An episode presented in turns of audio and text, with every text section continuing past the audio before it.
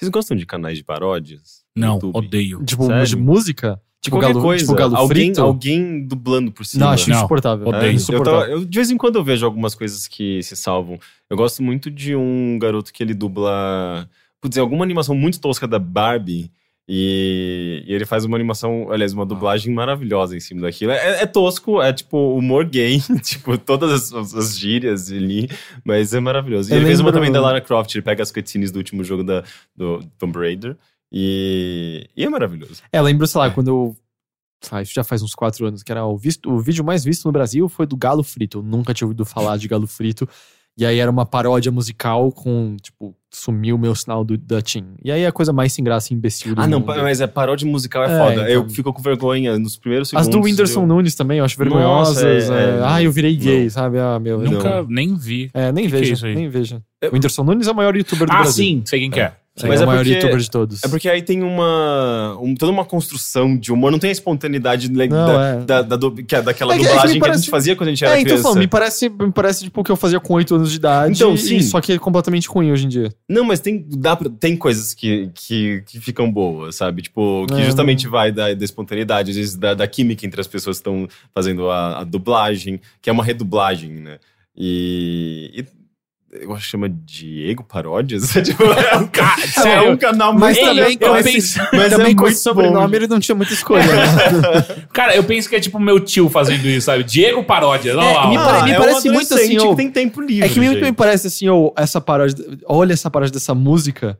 Vai vir junto de um link pro charges.com, sabe? É, é, é. Ou Mortadela. Não, mas, Mortadela. mas isso daí eram sites que trabalhavam com humor e tinha publicidade, Pera aí. tinha uma produção. Trabalhavam com humor. É, Não, não. sim, então, mas é nível, sei lá, Casa do Planeta. Quando você tem, tem que produzir humor diariamente, você vai fazer muita merda. A não sei que você seja uma pessoa muito boa pra ter, é, estudar. eu, só, eu argumentaria que o piadas. nunca fez nada que tenha sido bom. E, e, sei lá, eu tô falando de um canal de alguém que não sei se ganha dinheiro. Eu acho que não, acho que tá lá porque se diverte. É um garoto, um, um garoto novo. Ué, eu não conheço Diogo Paródias, eu nunca Eu acho que a gente tem que Eu acho acabar que com é, ele. é Diogo, Diego Paradis. Deixa ele, deixa ele. em Não, a gente tem que exterminar. Não. Paródias tem que acabar. Não, gente. é- Diga é- não a paródia. Eu, eu, eu sou super a favor, eu adorei o vídeo da, Paródias, nem morto. da, da Lara Croft, quero ver a Isso não é continuação. uma paródia, tecnicamente?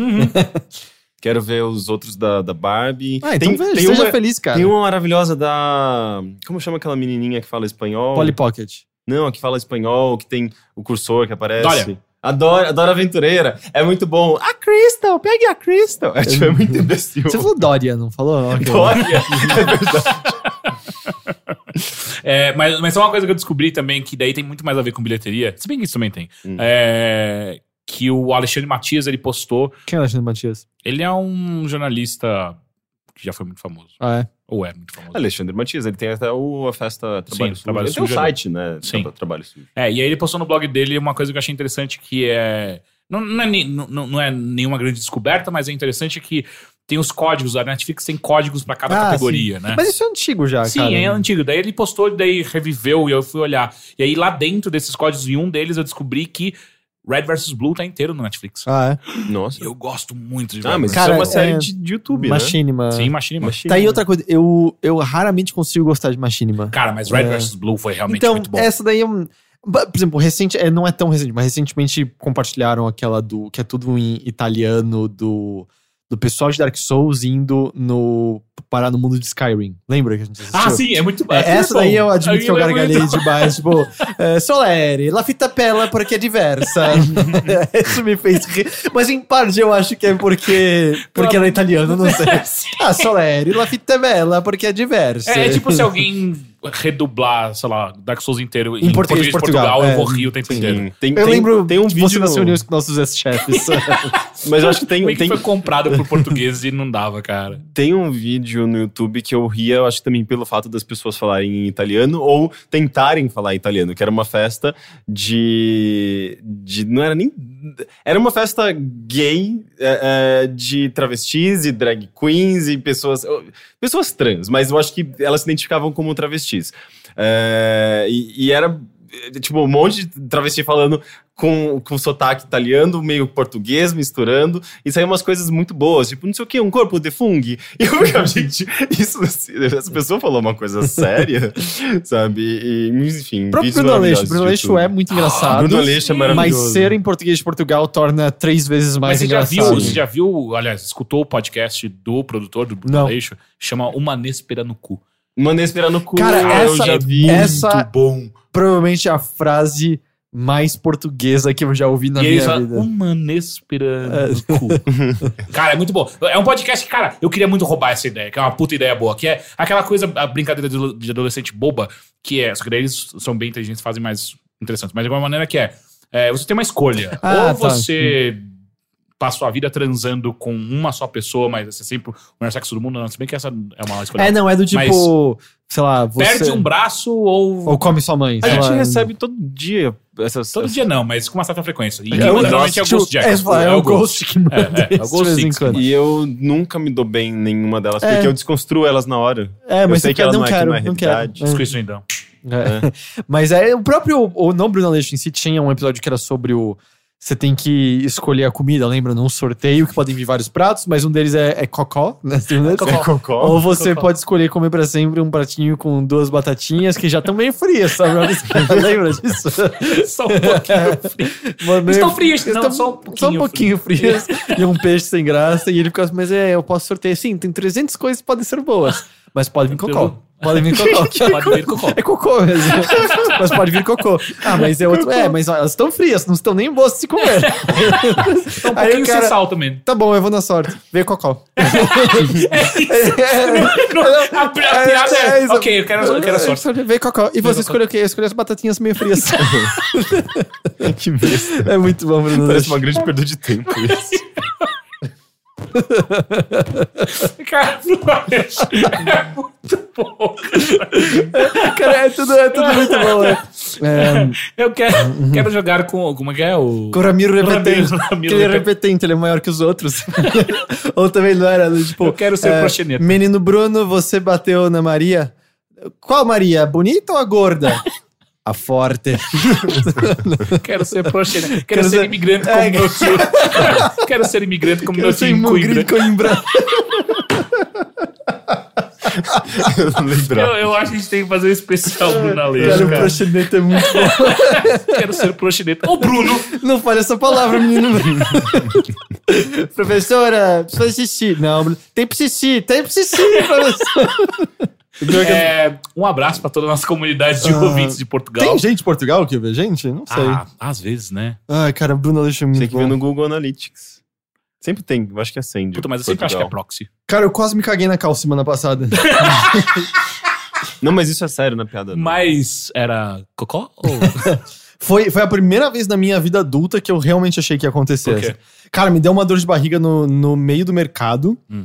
Eu falei assim, não, eu acho que eu, normalmente tipo, eu consigo aguentar. Aí a gente tava na caixa, tava eu e a, e a minha namorada. A gente tava na, na fila do caixa. Hum. E aí tinham duas pessoas muito lerdas na nossa. Quer dizer, uma eu nem sei se era lerda, mas é que tava no caixa, era muito.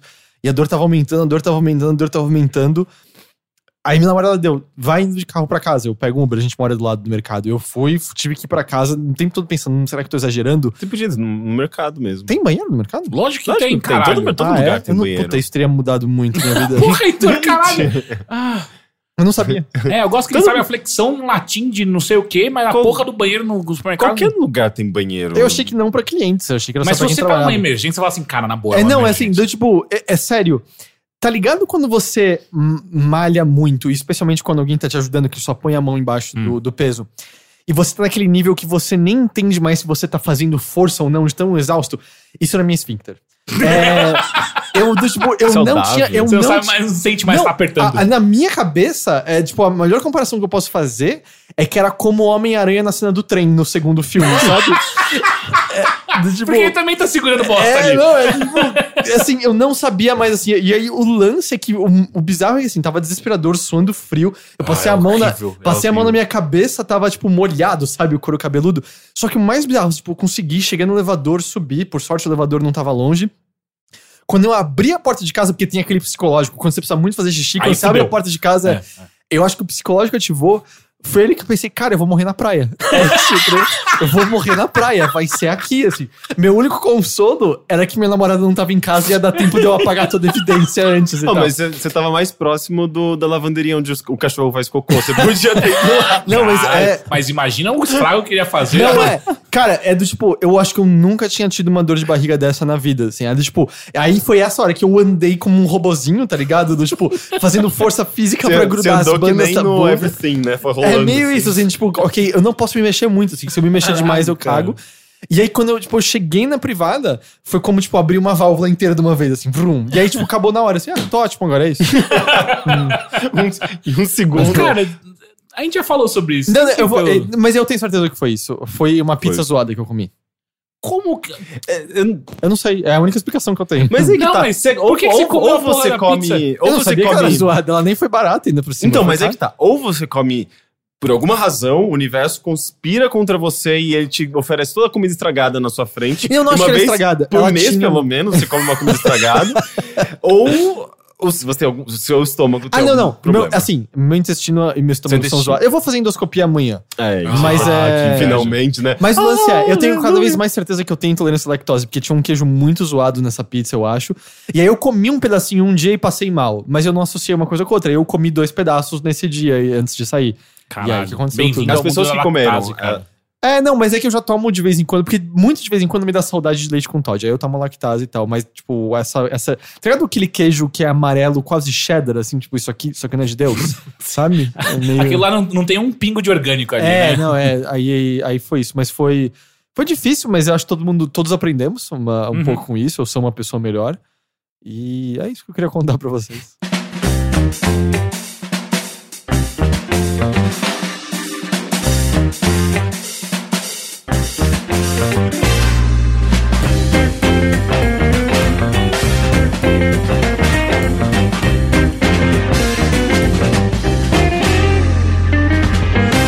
Bem com. Ah, não, porra, eu não fiz nem a introdução. Olha só. Não, é verdade, a gente É, tava é, falando esse tempo é, todo. é, né? é, é.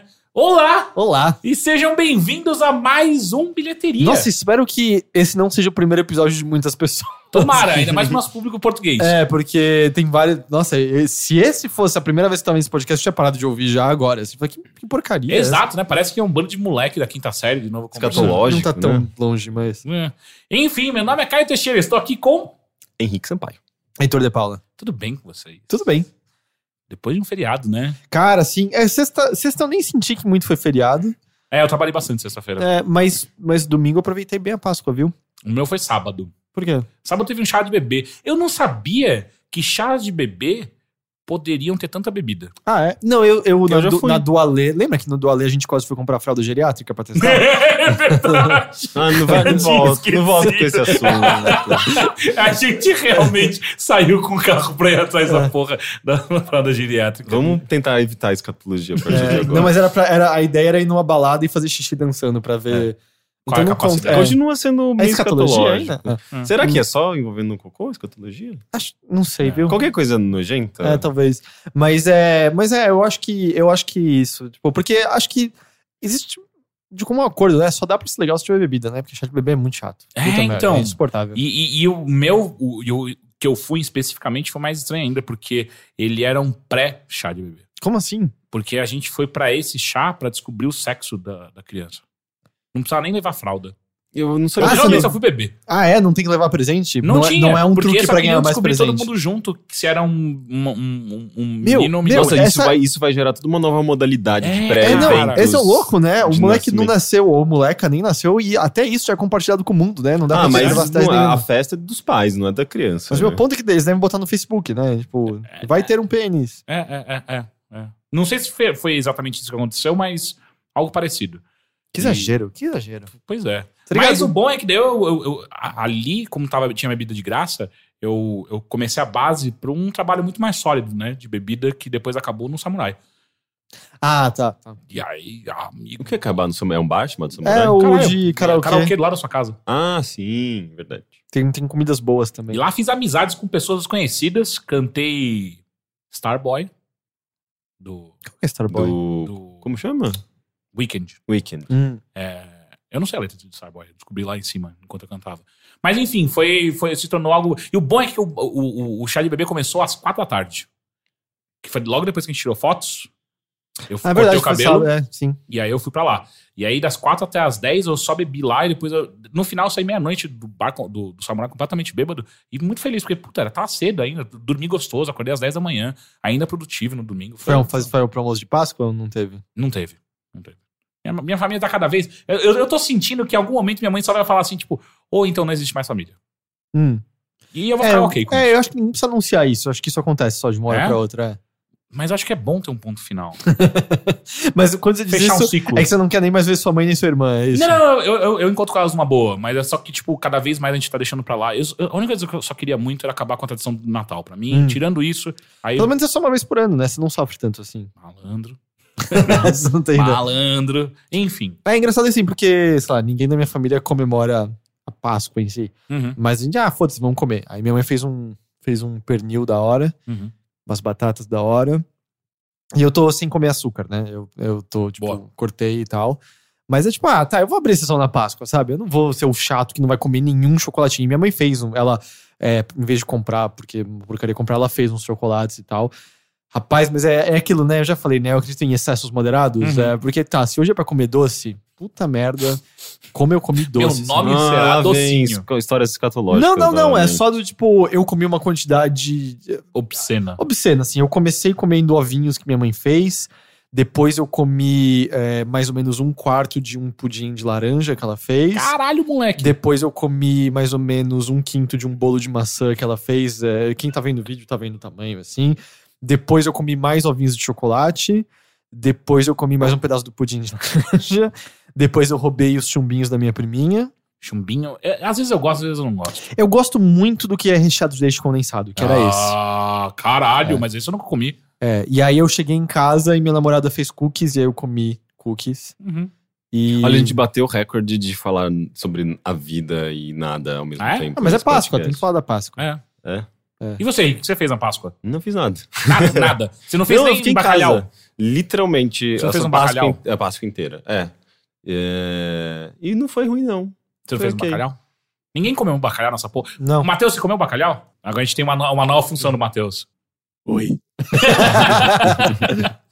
não, não comi bacalhau, comi peixe. Comeu peixe. Outros peixes. Que peixe? São Peter? Eu faço a menor ideia. Que São peixe Peter é tilápias, tá ligado, né? Sim, mas eu gosto de falar São? Ele era, ele era branco. Ele era daquela aquela categoria misteriosa que é o peixe branco. Deve ser, demais, deve ser branco. tilápia, talvez. Tilápia é branquinho. É fininho. Eu acho que peixe branco é quando ninguém sabe o que, que é, né? Tem gosto de mar, né? Quando você vai no restaurante japonês, peixe branco tem gosto de mar. Eu chamo de leite, de leite condensado. Que? Porque ele, é- ele, parece, ele parece que é feito de leite condensado. E Não eu tem- gosto Mas de não tem pensar. nada de gosto, Literalmente nem a Não, óbvio que textura. não. Óbvio que não. Mas é, eu gosto de olhar pra ele e E pensar o que ele é leite feito de condensado peixe- é meio leite amarelo. condensado. O peixe é branco eu- mesmo. Não, ele, ele lógica- é, ele é amarelo. Aliás, ele é branco com um pequeno tom amarelado. a lógica não do é Henrique rico é- amarelado. Não, óbvio que não tem nada a ver, mas eu olho pra ele e eu gosto de pensar leite Gente, condensado. eu chamo, então- eu chamo de peixe de leite condensado desde a minha adolescência. Eu vou continuar chamando de peixe de leite condensado. Imagina é você minha, no, no, no, minha no- no restaurante japonês com o Henrique e ele, eu quero peixe de leite condensado. E o cara, Não. não, tem. Eu falo Mas isso não, pras sim, pessoas eu com quem eu vou no restaurante. Eu não falo isso pro, pro garçom, Você sabe que isso óbvio. tá errado. Sim, eu sei, eu- é uma invenção minha. É uma invenção. Mas enfim, daí você, não você comeu peixe? não, eu o só fiquei jogando videogame, basicamente. Ah, boa. Eu- ou seja, eu tenho pouco pra falar, mas eu, eu assisti um documentário muito legal. Legal. Ah, então vamos começar já. Tá Vamos bom. nessa, vamos nessa. Henrique, Nossa, você. Já? já? Sim, você não tava vai preparado. direto. Você acabou de puxar, vou puxar você também. Tá, eu assisti um documentário chamado Tickled, é que eu, eu e a gente errou o nome durante um momento. É, ele tá disponível no Netflix. É um documentário que dá pra dizer que ele tem um quê de catfish. E eu gosto bastante de Catfish. E Catfish é um documentário que vai criando tensão, suspense. Também era um programa da MTV, né? Não, na Eu verdade ele, ele se começou, tornou, é. ele se tornou um programa da MTV depois do documentário, que o É. documentário foi Mas é muito. que eu acho que as pessoas muito- conhecem mais o Ah, é? programa da MTV. Mas não? é que aí os programas eram mini documentários cada episódio e tal. É, a ideia era mantida, é, é, continua sendo mantida no programa, tem até a versão brasileira. Eu, não, eu até gosto de alguns episódios. Ahn, mas o documentário em si, o Catfish, era sobre ah, pessoas que se conheciam online e o Nev, que é o Niv, que é o protagonista, que é o diretor, o, a pessoa que O Stalker. É, ele, ele acompanha um caso de uma pessoa que conheceu uma outra pessoa, uma mulher online. E obviamente era tudo inventado, e ele tenta descobrir quem é a pessoa, e a partir dessa investigação chegava-se a, a, a, essa figura esquisita. E eh, tinha um lado meio ruim, eu acho, no Catfish, que eh, era meio vilanizado de alguma forma essa figura, né? E, Hum, mas e tinha... que é tão ruim? Porque tinha umas pessoas que estavam engambelando as outras. É, mas ao mesmo tempo era uma família. Já caindo no campo de spoilers aqui, é uma família meio complicada, sabe? Tipo, Você tá falando do, do, filme do Catfish, não do do, filme, seriado, do filme, tá. do filme. Eh, tinham, existiam crianças eh, com, com certos problemas mentais ali, e é- era uma exposição meio esquisita, assim, é um lado que eu não gosto muito desse filme. Mas o, o T-Code, eu acho que ele.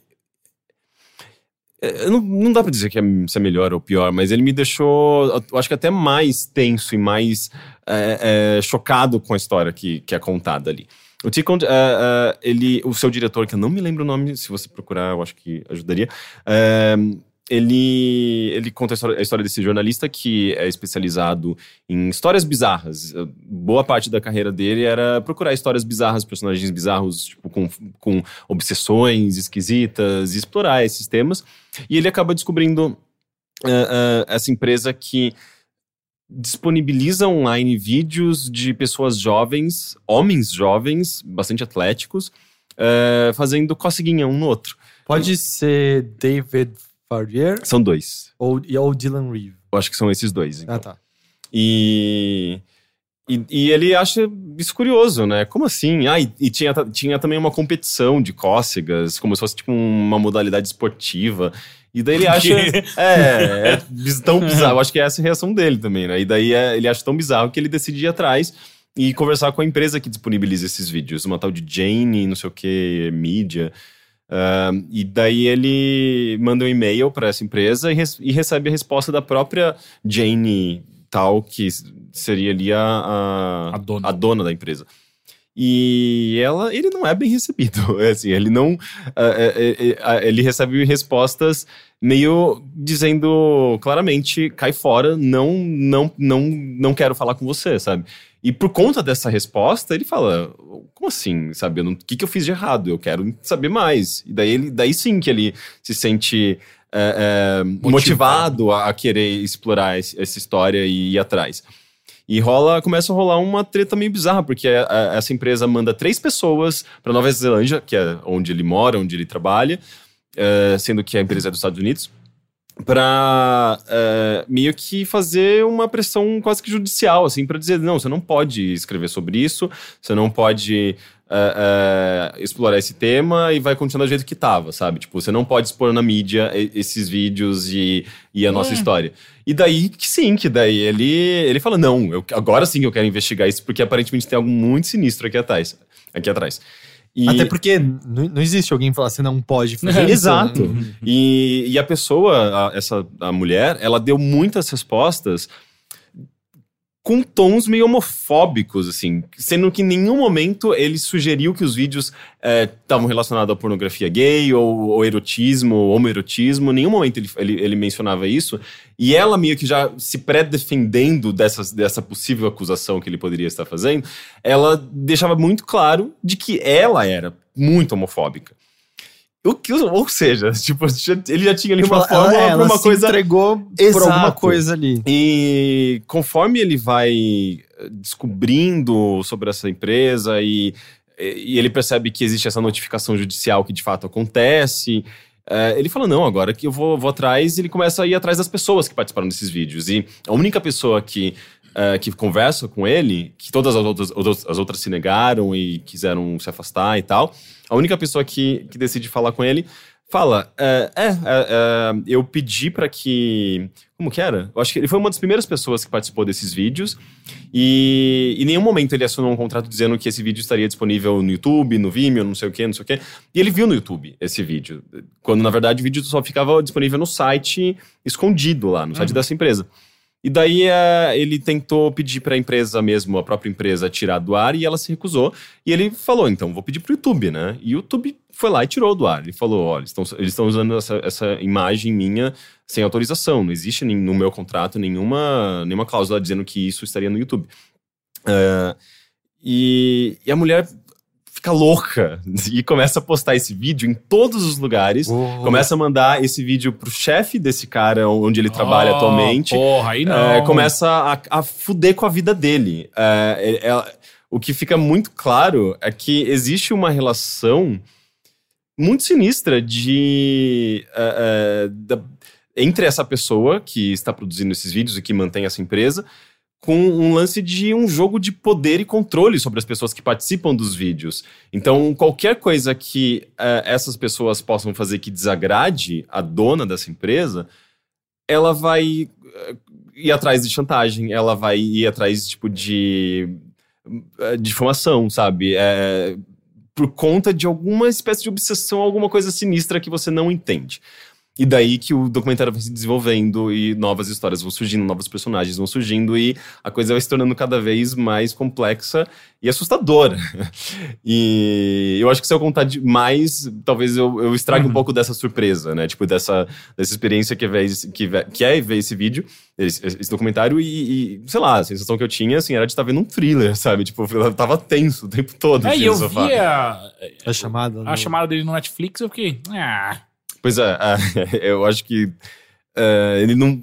A chamada no Netflix dá a entender que é só um documentário sobre Cócegas. é, É, pessoas é, que têm essa, esse tesão, esse fetiche por cócegas. Quando na verdade eu acho que ele, É a história nefasta por trás das cócegas. ele, ele tem uma- um lado muito as mais, lágrimas. mais sinistro, que vai muito além da, da- do fetiche por cócegas em si. E, e você estava me comentando que uma coisa interessante é, depois que assistirem o documentário, fazerem uma pesquisa sobre, por conta dos fatos que aconteceram posteriormente ao documentário ser exibido, né? Sim, e é uma coisa recente. No começo desse ano, ou no começo do ano passado, não me lembro agora, eh, durante a exibição desse filme em Sundance, eh, uma das figuras, a figura central, eu acho que desse filme, que não são, obviamente, os, os produtores, o diretor, eh, ela comparece à exibição.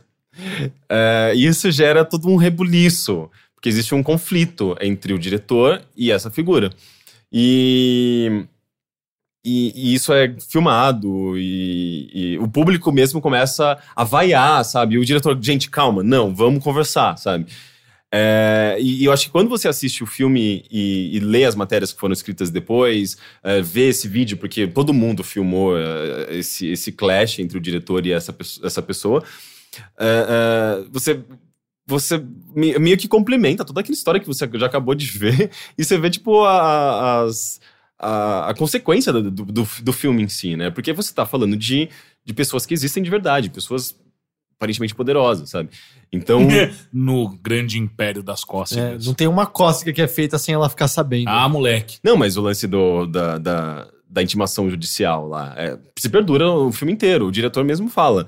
É, eu. Se eu parar de fazer, fazer esse filme agora, eu só vou me fuder, sabe? Então, já que eu vou me fuder, então eu vou continuar com essa história até chegar num, num ponto em que eu possa, é, no mínimo, lançar esse filme, sabe? Ter, ter uma história coerente E a sorte é que desarmaram todo o esquema, porque tava em breve pra também dominar todo o negócio de pescotapa. E aí, E croque também.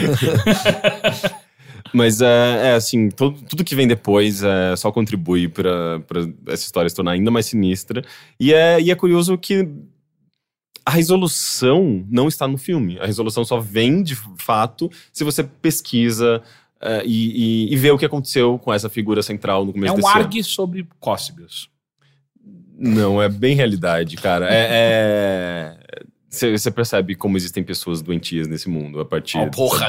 Não acho que é só cócega que a gente eh, consegue olhar isso. É que, na verdade, tipo, parece que é um filme sobre. Justamente, um fetiche, quando na verdade é um filme sobre um- uma pa- patologia. é, eu sabe? acho que o contraste fica curioso porque o tema é meio cômico quando você fala, ah, é um filme sobre cócega, tá ligado? Você, Uhum. meu, que coisa engraçadinha, coisa boba, mas na verdade é só um exemplo de como alguém tenta exercer poder sobre outras pessoas, no fim das contas. Sim, né? sim. Através e, de e faz, cócegas. e faz, de certa forma, faz sentido, né? Porque ah, ah, o fetiche em si da cócega, é, de certa forma, tem um jogo de lance de poder ali, tipo, de você. é, fazer cócega numa pessoa e a pessoa está numa situação vulnerável, mas ao mesmo de submissão, só que ao mesmo tempo ela está tendo um prazer, um prazer é, diferente do, do prazer da dor, é, mas ainda assim tá correlacionável à dor. É, é sabe? porque assim. Mas tipo, a cócega também não para. É sempre assim, né? A cócega para a partir momento que a pessoa vai. Oh, parou. Aí você para. É, eu odeio É, cócegas. mas no né? caso, no caso desses vídeos, as pessoas estão amarradas. Ah. Mas você não se deixa amarrar, né? Você Mas sabe é- é você tá mas indo, é que- cara. é engraçado- consen- é- é Consensual? Consensual. Tipo, a pessoa que engraçado participa essa- um- do vídeo, ela, ela assina um termo dizendo que ela permite. Eu permito ser- morrer de Não cócegas. dá pra morrer de É, cócega. eu acho que eu não sei. Isso eu não sei. Não dá se... pra morrer de cócega. Como? Não dá pra morrer de cócega. Não, no máximo se a pessoa tem algum, já algum problema do Desmaiar. coração, talvez. Cara, acelera o batimento Depois de um tempo você não para de ter tanta sensibilidade, né? Cócega não dura tanto Não, tempo. eu não, tem, não sei. É. Mas é engraçado essa conotação, porque assim, quando você vê cenas de. Ah, o, o jovenzinho fazendo cócegas na jovenzinha, do tipo. Não E sei. alguém A, peida no final. a interpretação é sempre, é sempre, tipo, de fora, meio. Ah, eles não estão sacando, mas, tipo. É porque eles não sabem interpretar algo de sexual que existe entre os dois. Mas depois você fica adulto, assim, tá ligado? Se você tá beijando uma pessoa e começa a rolar cócega, é meio, cara, que porra é? Você vai Não, botar mas- a boca na minha barriga e fazer.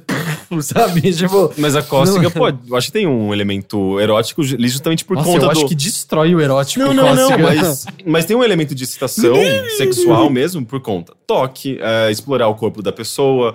é, e eu acho que tem sim esse jogo de, de, de troca de poder. Ah, de eu não sei, cara. forma. Na minha experiência, quando no toque era pra ser sexu- sexual e sem querer sair cócega, é meio quebra-clima naquele momento. Sim, mas daí a É co- tipo, você fez o toque errado naquele momento, cara. Mas aí não é uma isso. cócega intencional, é uma cócega acidental. A da Sei cócega lá. intencional já é uma outra coisa, eu acho que é uma outra experiência, sabe? Eu acho meio, meio. Não sei, cara. Eu gosto muito de pensar agora nesse império das cócegas. É, que uma, é, não sei, tipo, eu não penso em cócegas desde que eu tenho 8 anos de idade. Mas Ah, aí, gente, tá, mas- quem continuou pensando se tornou o imperador das Sim. cócegas. Mas, tipo, acho que to- todo relacionamento, em algum momento, as pessoas. uma pessoa vai fazer cócega na outra. Eu não não, porque. Mentira! Por que, que eu vou fazer cócega em alguém? É só Porque é horrível. divertido. Não, não é. É tipo, isso parece interação do The Sims, sabe? Cócega. Ai, eu devia- patando, Mas é porque se você percebe que o seu parceiro ou sua parceira tem cócega em algum lugar, em algum momento você vai querer brincar com isso. Não, eu sou um adulto. Não, sou- Gente, mas que adulto chato que você é. não faz É, o menor sentido. Olha, é raro eu falar faz. isso, mas eu concordo com o Henrique. Cara, eu não sei. Tipo, eu, eu é não que acho... você tem alguma coisa contra cócegas. Eu não sinto. É que pra mim não faz o menor sentido assim. em Que momento social não fazer cócegas em você agora? Tipo, É um que momento de coisa- intimidade, cócega. Mas não é, uma, não é uma cócega hardcore, é uma cócega Não, não, não. Comigo é leve, só hardcore. agradável. É segurar os punhos e, tipo, você vai chorar. Pô, mas isso é foda. O Teixeira você tem. Porque assim, tipo, Eu eu tenho. quando o Henrique se entrega demais. É que eu, eu tenho, eu tenho cócega, tipo, na, na barriga, por exemplo. que susto, que susto. ok, Não, eu tenho cócega em alguns lugares, mas na barriga, por exemplo, é, minha barriga é super sensível. Se alguém encosta e não sou eu mesmo, é, eu vou. É que ficou muito genérico Ah, agora. não, mas né? é porque é impossível Você fazer tá cócega andando em no- você mesmo, né? Não dá pra. É, exato. Não, E- mas aquele negocinho, por exemplo, que você passa a mão de leve no rosto e dá uma coceirinha, é uma cócega. Não, mas é que coce. Não, coceira, você tá dizendo. Mas é, é, Uma cócega? Você tá... É, Oi, Mas cócega na quando você passa assim, ó, tipo, no rosto. Ah, sim. De Eu não, eu não sinto nada. não? Não. É, mas eu acho que. É, Heitor, você precisa eu, não, não tenho, só qua- ir eu não tenho quase nenhuma sensibilidade na testa, na verdade. Quê? Não, mas isso, é- isso é a sensibilidade normal do. Na testa você tem? Eu não tenho quase Lógico, nada. caralho. Gente, Nossa, todo mundo, quase- todo mundo tem, porque todo mundo na, na pele, na superfície da pele, você tem pelinhos minúsculos. Não, não, mas depende do E- lugar. No cotovelo você tem sensibilidade praticamente zero. Todo mundo tem praticamente É, zero no cotovelo. Verdade. Então, mas na testa é bem pouco também. Não, mas eu acho que é normal, assim, é- é- essa sensação Eu que queria você tá muito estar dizendo, vendo a quantidade de pessoas que estão no ônibus agora escutando a gente, Passando a mão. encostando no cotovelo ou passando a mão na testa. Eu acho que essa sensação da- que você tá dizendo é só uma sensação mínima de tato, mas muito sutil, que daí Mas dá aquela sensação que de você faz- que... Então, é que dá aquela sensação de que tem alguma eu tô me coisa aqui. coçando agora que nem um imbecil. Isso chama sabe? percevejo. E eu acho que a gente faz isso porque a gente, sei lá, se algum mosquito pousa. É, É, uma, é uma sensação, uma sensação mínima, mas você sabe que tem alguma coisa, então você quer tirar. Eu acho que não é cócega, eu acho que é só o tato mesmo. É, que é daí que vem aquelas sensações horríveis de você sente uma coisa, sei lá, cair na sua cabeça. você, Hum, eu Se preciso, eu preciso verificar, mas dependendo do que for, eu não quero meter a mão, sabe? É, e aí tem que ir devagarzinho, porque É. se for me- melado. Na você minha cabeça é sempre tudo. uma aranha. Na minha cabeça é sempre uma Ah, aranha. E nunca é nada. Nem cocô eu tomei na cabeça até Eu hoje. também nunca cagaram em mim. Mas, mas eu tenho um problema, por, por exemplo, porque se a pessoa vai e fala, não, eu vou fazer cócega em você agora. É, Mas eu não aviso. Reações... O meu, o meu ataque é surpresa. Então, mas aí que tá, reações... é, é, não. Sem, sem, sem você querer agredir a pessoa, mas você acaba batendo o joelho na cara dela, sem querer. Sabe? Porque, tipo, já aconteceu. É meu corpo reagindo, assim, eu não tenho controle. Então, você- mas porque é aí que eu acho que é onde o, a, É a indústria da cócega falha, porque, cara, é isso que vai acontecer, sabe? Não, Pessoas falha. vão dar murro nas pessoas. Por, i- por isso que ela, as pessoas são amarradas. Mas eu acho que elas conseguem arre- arrebentar aquilo, porque não, Não. não é- não tem aquele negócio que quando você sente cócega, você tem a força de 10 homens? Não, eu acho que isso acaba- literalmente foi inventado na história da humanidade isso agora. Tem aquele episódio do Louis, lembra? Não? Que ele sai com uma menina mega rica, chique e tal, vai pra casa dela, e daí ela começa a fazer cócegas nele. Ele, tipo, não, cara, não, isso não é brincadeira. E daí sempre- ele tem uma, tipo, uma reação involuntária, quebra o nariz dela. E Viu? ela fica internada. eu acho que é um sistema de defesa do ser humano normal. Mas, tipo, assim, natural. eu literalmente, eu não saco cócega em adultos. Eu não, eu não entendo isso. É que eu acho que você não tem cócega e você não sabe brincar, então. É, não sei. Não, ele tem tipo, to- cócegas, você não gosta. ah, eu tenho no pé só. É que eu não tenho cócegas. Eu só tenho no pé. Ah, a gente E- vai amarrar o Heitor um dia. Mas é do E vai tipo... fazer cócega no pé dele. Mas eu, eu, eu no pé realmente de. não- de, de- Não, eu, eu cócegas, nunca vi de nada de sexual em cócegas. Nada, Ah, nada. É não, que você não vê esse não- documentário ainda. eu vou te mostrar uns vídeos. É, aliás, ele é produzido. Ele é, na verdade, ele, ele é apresentado. Eu acho que quando uma pessoa. Apresentado só pra dar uma credibilidade. Credibilidade. Hum. É, o Stephen Fry, é, tipo, tem o nome dele. É, tipo, produzido ou apresentado por Stephen. Stephen, Stephen Fry. Stephen Fry. Stickle fry. Stickle Fry. Ah, mas assistam, cara. Esse doc é muito, muito foda. Ele tá disponível no Netflix. E eu acho que é isso.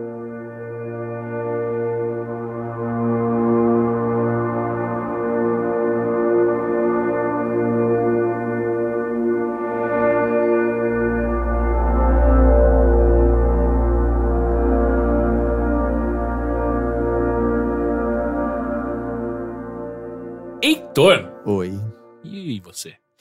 Sofreu coceguinhas? Não. Há anos quantos e anos você- É, anos e anos. Não...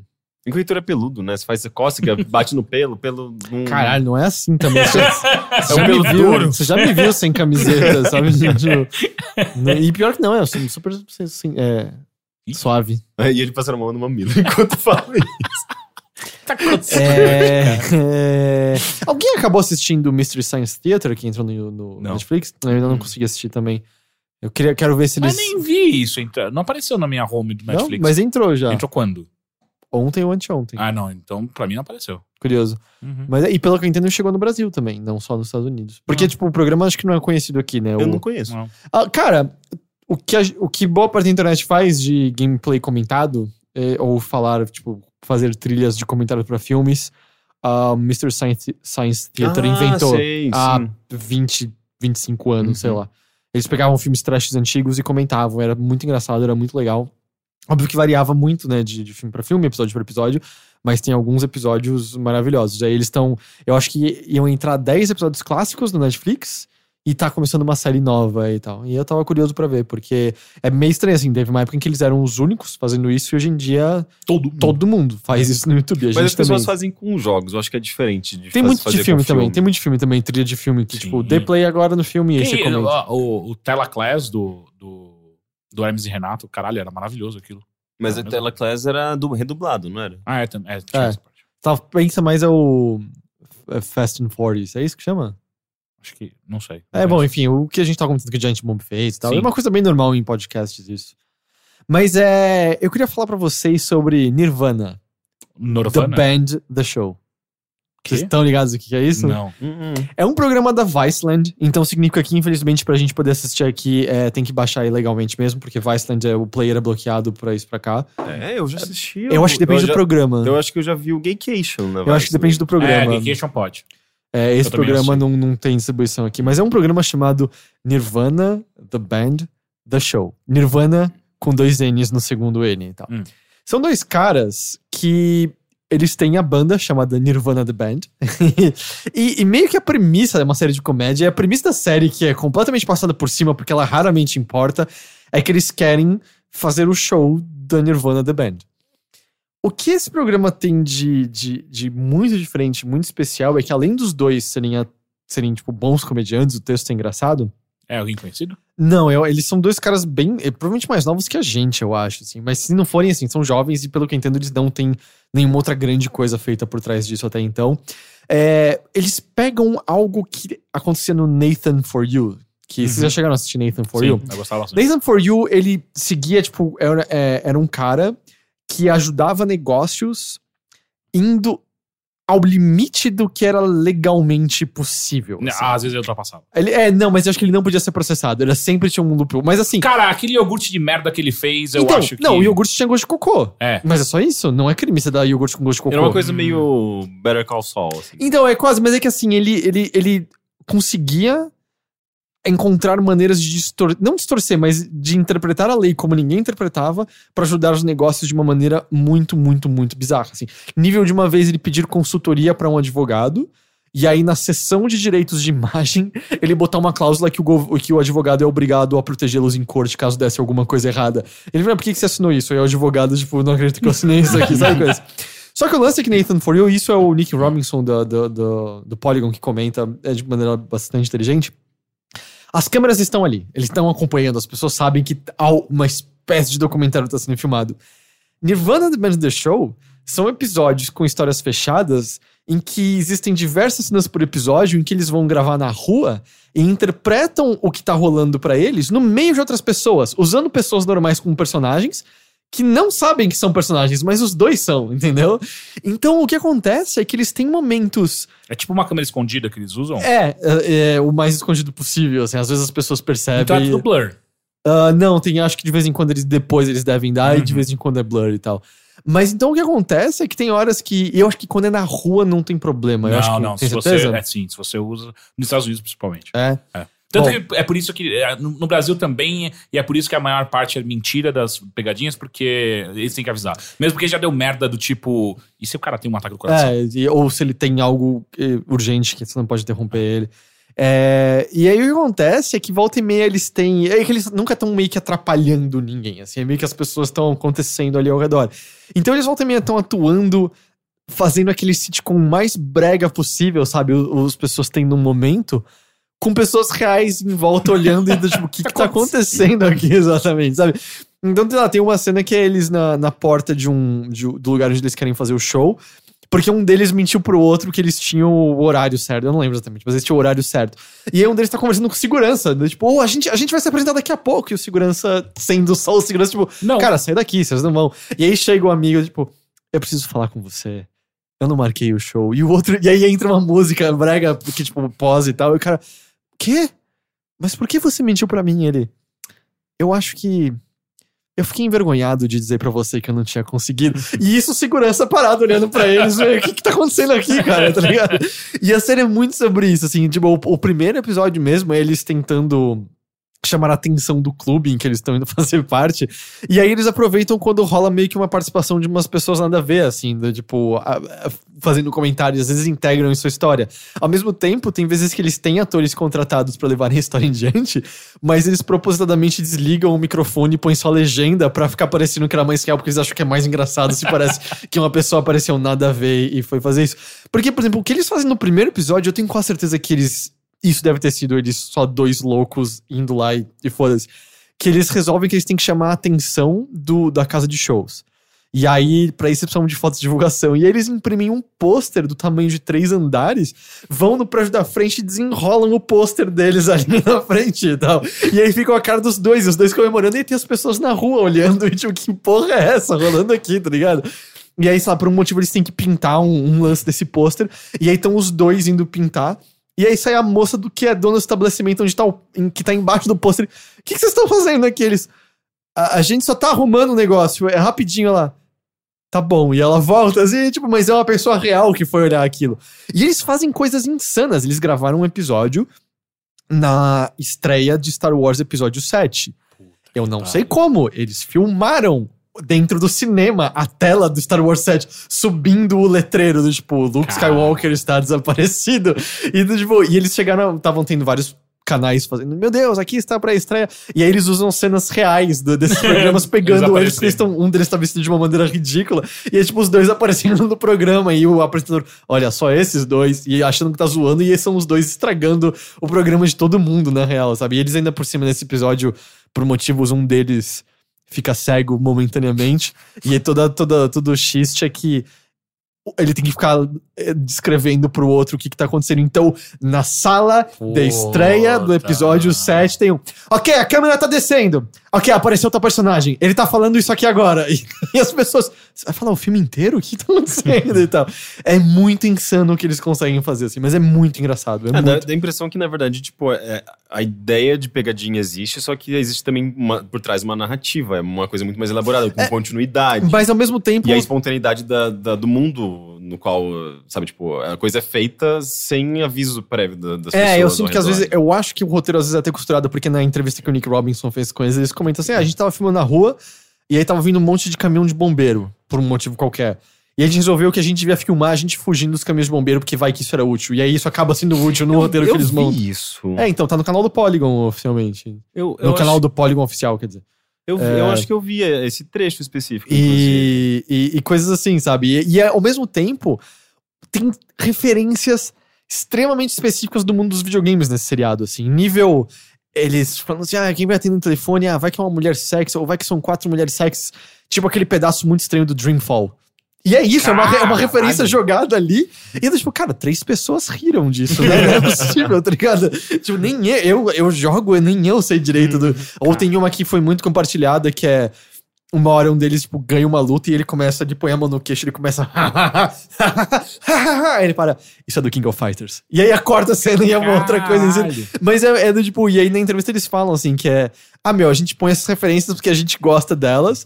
E a gente meio que acha que ninguém vai entender, mas Dani, se a gente gosta delas. Aí quando alguém entende é muito bom, assim. Ou tem um. E ao mesmo tempo, o que, que é o Nirvana The Band é um mistério, porque todas as vezes que eles estão no show, um deles é só falando umas coisas e o outro tocando umas coisas nada a ver no piano, assim. E aí tem um episódio que é só um deles jogando Mario Kart 64 pedindo, toca a música do Mario Kart, e ele tocando a música do Mario Kart do piano enquanto ele joga o tempo todo. É muito legal, é muito, muito legal, assim. É, e é, os dois são muito bons em. em nunca. É, por exemplo, rirem junto da situação. Sa- porque Eles não saem do personagem. é, porque, cara, se eles dessem uma risadinha que fosse, todas as cenas eram arruinadas. É porque eles parecem muito genuínos no meio disso tudo acontecendo que as coisas dão É igual o certo. Nathan For You, né? Que nem o Nathan- também exatamente, é assustador é. como ele consegue manter o straight face naquilo. Exato, É o Nick é. Robinson e quem mais? O quê? É, que faz? Não, não, o Nick Robinson É entrevistou é. eles. Ah! É, o Nick Robinson entrevistou eles. Os outros dois são dois caras. Ah, é, entendi. É, o Nick Robinson, inclusive, ele é editor de vídeo do Do Polygon. Polygon, não é. Ele faz as coisas. Ele É por recentemente. fiquei, ué. Mas, Ah, é porque na minha cabeça É veio... porque ele entrevistou esses dois, tá no, no canal oficial do, do Polygon. Isso. Entendi. Ele recentemente até compartilhou os vídeos quando ele apareceu no noticiário com, porque ele comprou o maior Cheetos do mundo. Eu vi isso. É Era ele, ele? é ele, é. Caramba. E um, um puta notícia da TV, assim, sobre, tipo, é, Nick Robinson comprou no leilão, e é, eu vi o leilão, e aí eu quis comprar o maior cheats do mundo. E aí, é, o pai de Nick, que também chama Nick, achou incrível. É, eu nunca vi um cheats tão grande. É, tipo, mas é, como falei, é, o único empecilho é que, se, cara, pra gente poder assistir tem que baixar, não, ilegalmente. Não dá pra acessar Viceland de vez. Pelo menos quando eu fui tentar não tava, mas vale muito a pena. Assim, é Isso muito... é que a primeira temporada? É, tem uma temporada. Eu acho que ela terminou de sair a primeira temporada, eu acho. E, e, cara, as situações que acontecem deles ligarem é We're Nirvana the Band. É, Tá. Quê? Quê? Só- é, é muito legal. E fora isso, eu reassisti Predador. Ah, porque Predador é muito Primeiro? legal. É. É, eu não gosto do segundo. O segundo é. Com o Donald Glover, Sim. na cidade. É, não, não é. Que o é- primeiro é o melhor. É, o, o segundo tem o lance de ter a cabeça de alien, dos aliens no- na Uhum. nave, e aí você fica, uau, É o o começo mesmo- do, do- da é derrocada. o mesmo universo e tal. Mas será que eles, o Predador foi, foi concebido já dentro do universo? Ou eles Não, foram, eles simplesmente... Ele é costurado no segundo. Ah, ele foi inserido. E aí, depois, é, e aí depois teve um monte de quadrinhos e coisa do tipo Sim. que eles estão juntos. É, tanto mas- que eu tenho um que é Batman vs Alien, Sim. que daí aparece o Predador também. É, bem no É final. uma zona, é uma tudo, zona. tá tudo conectado, né? Por, por quê? É porque- Por motivos de, de money. Eu acho que a DC comprou ah, os direitos pra quadrinho de Alien. Ah, é. Predador. É porque o lance é que, tipo, o primeiro Predador é muito bom. Eu tenho minhas ressalvas com o segundo. É com o Schwarzenegger o primeiro. o primeiro é. É, Eu e nunca- assim, acho que eu nu- nunca vi. Maravilha. Sério? Que? Não, e eu era eu, criança, eu tinha, Schwarzenegger- eu tinha morrido de medo. eu também, achava porque eu via na. Globo direto. E É, né? tal. E quando ele imitava a risada do cara, eu ficava com muito Sim. medo. Cara, não, tanto que eu, eu assistindo, eu lembro exatamente onde tava a propaganda na Globo, sabe? É, é, por exemplo, quando ele tinha lama e o predador não via ele virava, ali tinha uma propaganda. E era sempre muita noite, né? Porque Sim. era a parte final do filme. E. Mas é curioso, porque a estrutura do filme é. é- ela é, é- a Nina que falou isso, e é verdade.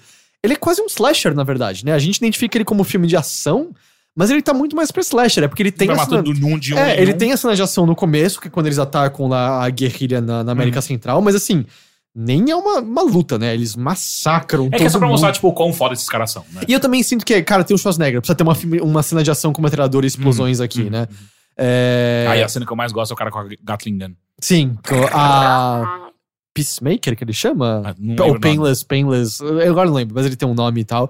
É, mas ele tem essa cena de ação, e depois disso é total um slasher. É, é o predador pegando um faz a sentido. um na floresta, assim. E eles, e, e o- e eles entendendo sobre o inimigo pouco a pouco, né? Tipo, tá, as armadilhas normais ele detecta. Vamos fazer armadilhas de cipó. E aí você entende, tá? A armadilha de cipó ele não, ente- não pega. Uhum. Tá, ele tá enxergando a gente de qualquer jeito. E aí ele descobre o negócio da lama. E aí, finalmente, no final, ele aplicando todo o conhecimento dele pra derrotar o predador. Assim, É um, bem- é um grande esqueceram de mim, no final. é, é mesmo. Mas é legal, assim, as cenas. a- a- no geral, é, a- tudo continua bem feito. A- o predador em si é muito da hora. O que mais envelheceu, fora. Foi o efeito da, do cloak ou não? Exatamente. é- é- é- porque ele, quando tá enxergando, é, ah, é só um termo meio zoado, mas o cloak é, é- é tosquinho e tal. Hum. Mas é. E é curioso como predadores. é, tipo, eu não consigo entender, né? O efeito dele da visão de calor. Um que é a pior visão de calor do mundo, porque a lama esconde. Sim. Mas, tipo, o predador, quando tira a máscara, não enxerga nada. É tudo vermelho. É uma bosta a É, visão dos é, predadores. Eu não sei como eles desenvolveram tecnologia enxergando daquele jeito. Como eles sabe? chegaram a esse ponto, né? Eu fiquei até Caralho. questionando se existe alguma lore que eles foram. so- sofreram um uplift de outra, de outra Ah, raça. Nunca vi. Porque, do tipo, eles têm uma tecnologia muito mais avançada que a nossa, mas eu não consigo entender como. sabe? Mas ao mesmo tempo eles são muito tribais, né? Muito É, é. é. que eu não assisti aquele filme que é o Predators, que é com o Adrian Brody. Eu assisti, é. Você assistiu? Cara, ele. Lá eles vão pro, pro planeta. É, as mãe, pessoas né? Nossa, Acordam. existe esse filme? Sim. Yeah. Eles Com ac- o Adrian é, Brody. Você sim. consegue. e, com o, né? e com o. O protagonista do Dead Seventh Show. Ashton Kutcher? Não, o prota- protagonista. O que fez o Ah, Venom tá, tá, no. tá, tá, tá. que fez o Venom no Homem-Aranha 3, eu esqueci Sim. o nome dele. Então, esse, ele é legal, ele só claramente não sabe como acabar, Caralho, sabe? esse daí. Porque o lance é que todo mundo acorda, tipo, num planeta e pessoas de várias regiões do mundo. E aí eles, meu, onde a gente tá? Eles estão só no meio de uma floresta. E aí, um, acho que é o Adrian Brody, que ele coloca uma folha na água e a folha é, começa a girar que nem louca. Aí ele, a gente não tá na Terra. Então, por quê? Porque o centro polo gravitacional não tá correto e tal.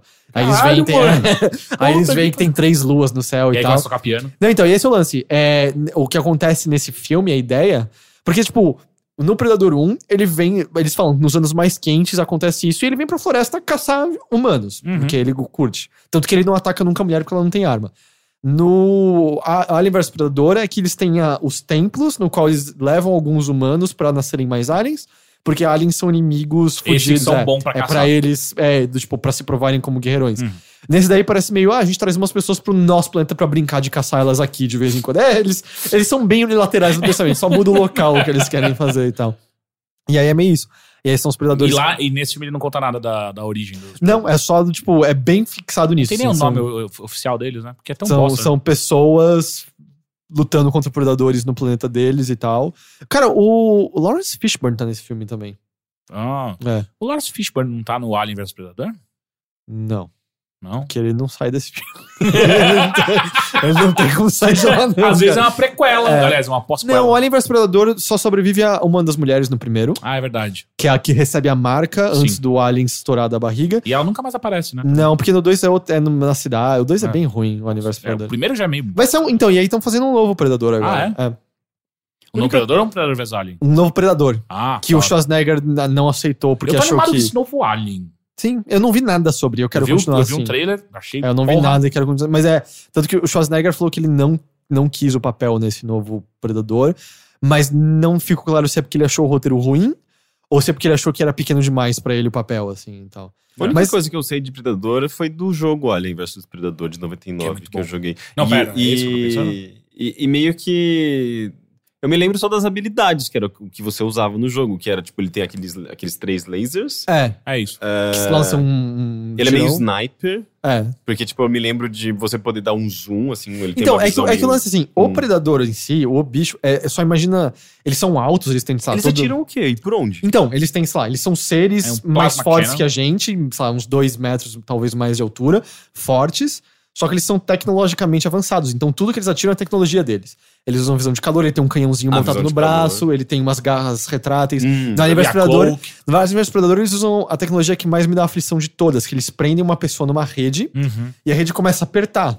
Só que aí, por exemplo, a pessoa tem uma, sei lá, acho que era um negócio de ferro grudado na rede, e aí o negócio de ferro é cortado pela rede. Aí você percebe que essa rede é cortante aos poucos. Então essa pessoa vai virar cubinhos lentamente, porque a rede tá apertando cada vez mais. E, Me dá muita aflição E isso. como que, Que eles usam podem, contra os aliens, inclusive. É. Mas como que eles podem ser te- tecnologicamente avançados a ponto de modificar o próprio corpo? Com a Não, não, é uma tecnologia que eles colocam neles. É uma armadura que tem esse canhãozinho e tal. Ah, não, mas essas, essas outras coisas, a visão. É é máscara. uma máscara. É uma máscara. Ah, é uma máscara. Inclusive, eles precisam dela também pra respirar e tal. É, E- então. e, ao mesmo tempo ser tão tribal e. Ah, é, foi essa a minha É, questão que eu levantei. E, é, e, e, e- e de de- e muito primitivo. Tipo, a natureza caçadora. Por isso que eu tava questionando É- se não é, se tem alguma lore que diz que eles sofreram um uplift de outra raça Uhum. pra receberem essa Ah, tecnologia faz e tal. sentido. Mas não sei, nos filmes isso não é abordado e tal. E eu também E fui. tem a lança também, a lança deles é foda. É que no primeiro ele não usa. Ah, não, ele usa sim. Uhum. Que tipo, é, é como se fosse um arpão que depois vem uma energia e puf, ah, estoura Sim. o E peito. por que tem um cara. pequeno alien na boca dele? Ah, ele Não, faz... não, não, não, esse não, é, o é próprio o alien. alien. É o próprio alien. É, o Ele alien tem um uma boquinha. um Ele tem, uma, boca. ele tem uma boca composta uma- de várias partes. Parece um caranguejo, É. sei lá, não sei. É, é meio. Um molusco, ele parece É, um... parece- Ele tem uns grandes lábios, assim. E aí eu fui ver o lance que eu sempre ouvia falar que o Van Damme era o cara usando a roupa do Predador. Quê? É, eu sempre ouvi isso. E isso não tá 100% errado. O Van Damme, é, ele chegou a vestir uma roupa que era uma roupa preliminar, que era não era a versão Mas final ser do Predador, Os predadores iam ser minúsculos, né? que era uma E eu versão de pau duro. inteiro. É, era uma versão não final ainda do, do Predador e Aham. tal. E ele chegou a, a gravar umas coisas com isso. Só que parece que era uma roupa desengonçada e muito pesada. Muito, não ia muito dar pra pesada. ele lutar. Então ele virou e falou assim: aí os caras pediram pra ele pular de árvore em árvore com essa roupa. Falou, Que- porque o predador faz isso, Sim, né? eu sei, mas... E ele virou e falou assim: cara, isso aqui é pesado, eu vou quebrar minha perna se eu fizer isso. Não vou. E aí ele foi demitido. E aí botaram outro cara, o cara quebrou a perna fazendo isso. e. Caralho. E aí depois, aí trocaram a roupa, a roupa ficou mais leve e tal, mas aí parece, e tanto que quem tá no acreditado não é o Van Damme, mas parece que tem trechinhos, é, quando não aparece ele inteiro e tal, que é o Van Damme mesmo e tal. Mas Ah. porque- e aí parece que o trabalho que ele arranjou no, Can- na, na Canon Studios depois, que a história é que ele simplesmente deu piruetas na, na sala, parece que também envolveu ele falar que ele tra trabalha no Predador, e o produtor nunca tinha visto Predador, mas tinha ouvido falar bem e contratou o Van Damme. E foi Caralho, que grande história. Mas é, mas assim, acho que os únicos atores reconhecíveis mesmo é o Schwarzenegger, que eu Uhum. acho que tava no auge, é de 87 esse filme. Sim. Tipo, ele já tinha feito Conan, já tinha feito Exterminador, né? Acho que ele tava, tá gigante, tipo, bonito pra caralho. E aí tem a cena icônica do, do- dele pegando na mão do Carl Weathers e eles fazendo um braço de ferro no ar, tá ligado? Pra É. só medir quem tem o pau maior, por motivo nenhum.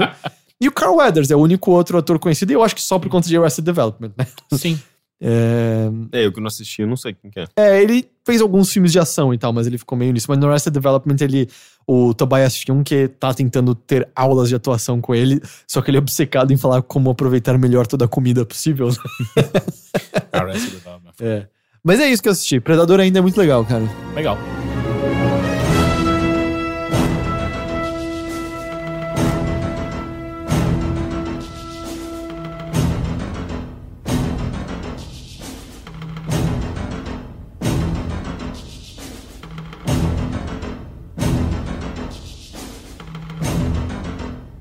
Bom, e eu? Eu farei. O que E eu, fui- e eu, e eu, e eu. Primeira coisa, uma atualização. Eu Hum. acabei de assistir The Expanse, a temporada. Realmente muito bom. Ele fecha bem a primeira temporada? Ou. É um puta cliffhanger do caralho, mas vale Ah. total a pena. Não, sério. Porque mesmo porque já já já já tão, já, já tá saindo já a segunda Mas temporada. eu acho que Cliffhanger é um artifício barato. Ok, mas esse funcionou muito bem, porque É. não foi não foi algo que nesse, tipo deixa dúvidas, mas não foi algo tipo fica na puta, foi muito. Ah, vai ser legal como eles vão expandir isso agora, sabe? Gostei, expandi. Aham, Uhum, aham, aham. yeah. Ah, mas enfim, eu aconselho Ah. pra caralho, tipo, muito legal mesmo. É, eu vou. Eu vou. Eu quero assistir. Tem cara de ser um sci-fi que eu vou gostar. Sim, sim, ele, ele é realmente muito interessante. E pra fechar essa a, a parte de recomendações pra você assistir coisas no Netflix, ontem eu assisti um filme muito legal que chama ah, O Predestinado. Eu ouvi falar bastante bem desse filme, dizendo que ele tem plot twist bem da hora. Sim, sim. Ele, ele é do mesmo diretor que gravou, que fez o Expresso da Manhã, vocês lembram? É aquele com o Capitão É o- América. O Snowpiercer. Isso, Snowpiercer. É, ele, Ele é, é, é, é, sul- irmãos. sul-coreano, é isso? Eles são irmãos. Nossa, o Expresso da Não, Manhã. não ele- eles são alemães, eles gravaram na. na Ah, eu achei que era aquela animação realista que tinha o Tom Hanks Não, do Steven não, Spielberg. Não, esse aí é o Expresso Polar. Expresso Polar, eu fiquei na minha cabeça. Esse é do Papai Noel, cara. É, então. Aliás, checa pra mim que agora eu fiquei em dúvida, mas eu tenho quase certeza que, é, que sim, é, são dois caras que fazem Isso. Ah, enfim, é, esse filme, ele é, ele é. Ele, ele é aquela pegada de primer, saca? É, tem muita viagem no tempo e tem paradoxos pra caralho envolvidos. E é com Ethan Hawke. Ah, não, não é Expresso da Manhã, é Daybreakers.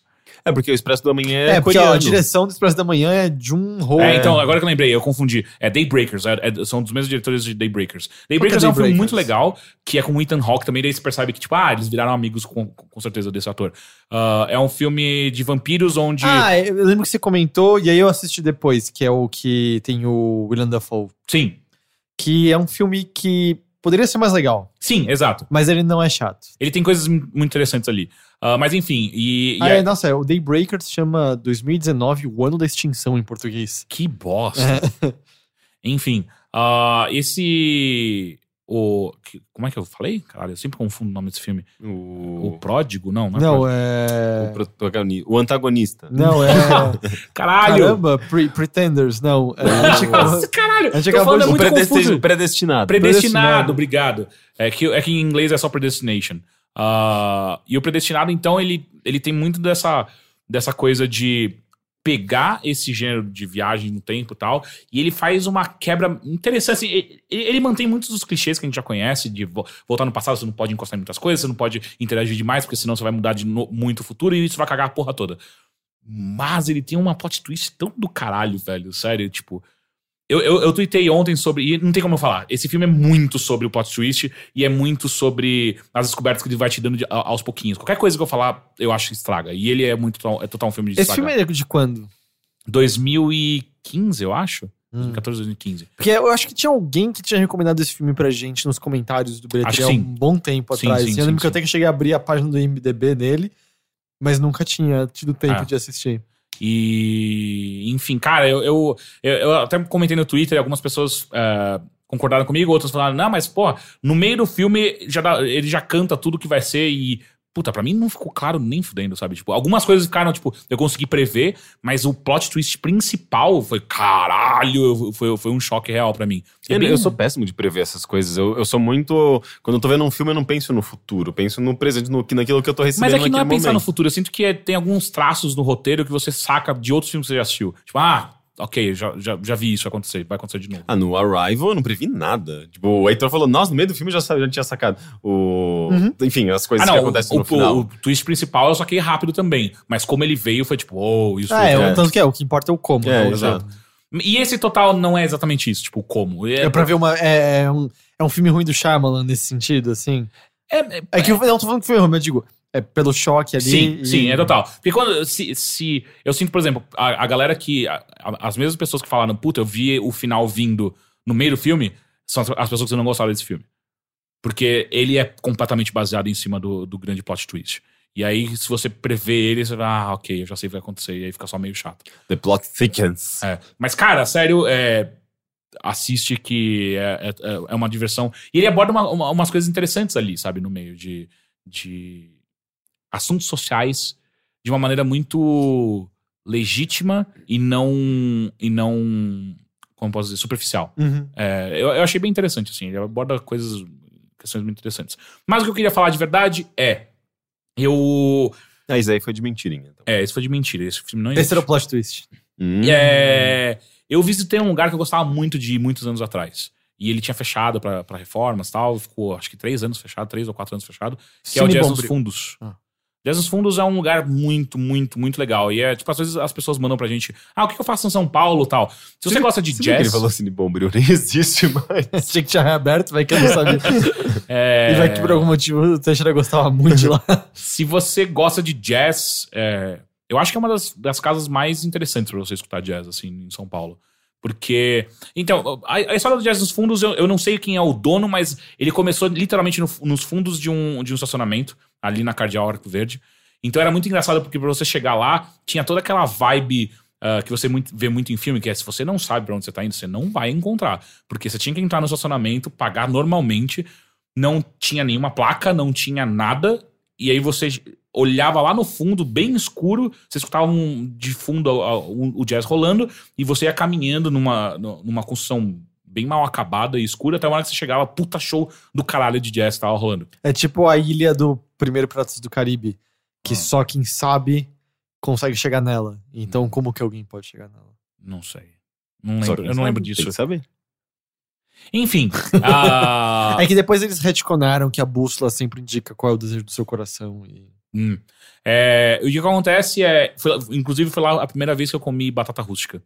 Você nunca tinha comido batata rústica? É, mas depende, vai que ele foi lá há 15, é, então. 20 anos. Foi em 2008, eu acho, quando eu fui lá a primeira vez. Você não na- em casa? É batata muito mais simples do que. Minha mãe nunca A fez rústica com rústica. alho e alecrim? É. Não. Eu Não. comi, eu acho que em bar mesmo. Ah, restaurante. então. E, e- enfim. E, e eu tenho uma memória afetiva de que lá é a melhor batata rústica que E já era mesmo. comi. Não sei, eu não comi de novo. Ah, por que não? Porque eu acho que seria um círculo completo, sabe? Você Ah, ter- sim, é que a última. Então, e aí eu vou chegar.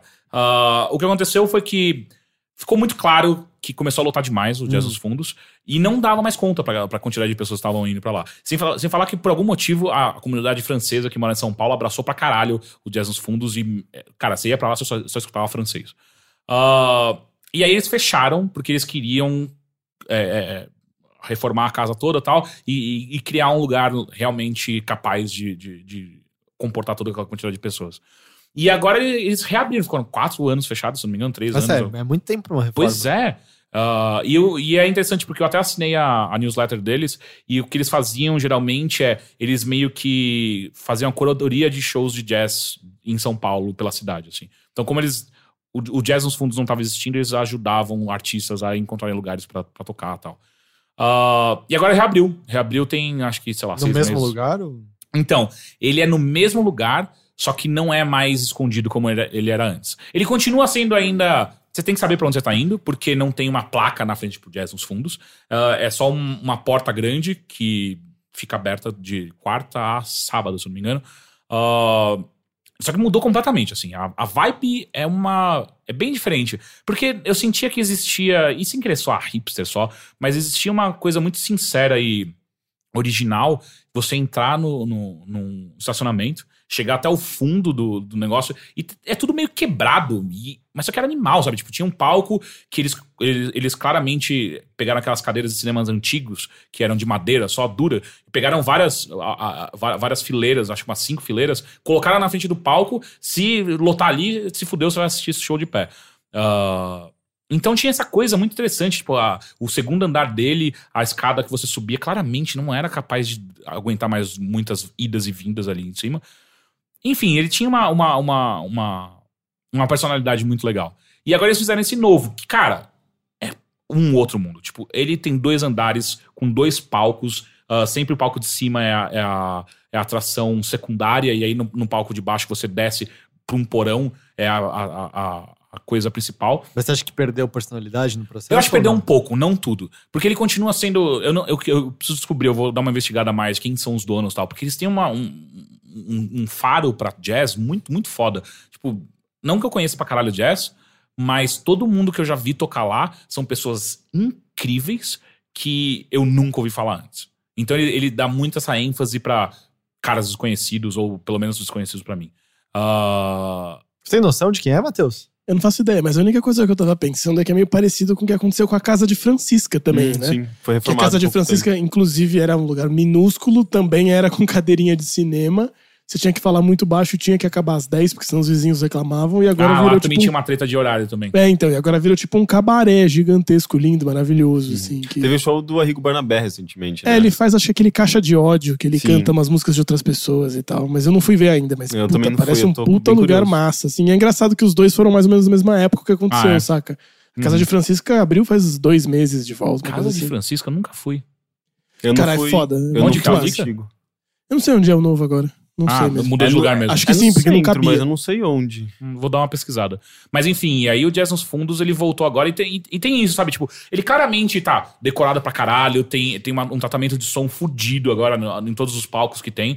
Ah, e- eu, eu, eu, eu gostei de um toque que eles deram que no palco principal eles, eles trouxeram as cadeiras de cinema antigas que eles tinham usavam lá, eles trouxeram de volta, mas eu não sei, é, mudou alguma coisa nele. Tipo, eu, eu, eu ainda acho que é incrível é, visitar e, e sempre tem shows Ah, eu, eu fui uma vez, mas pelo que eu tô acompanhando na newsletter, parece ter sempre shows muito legais.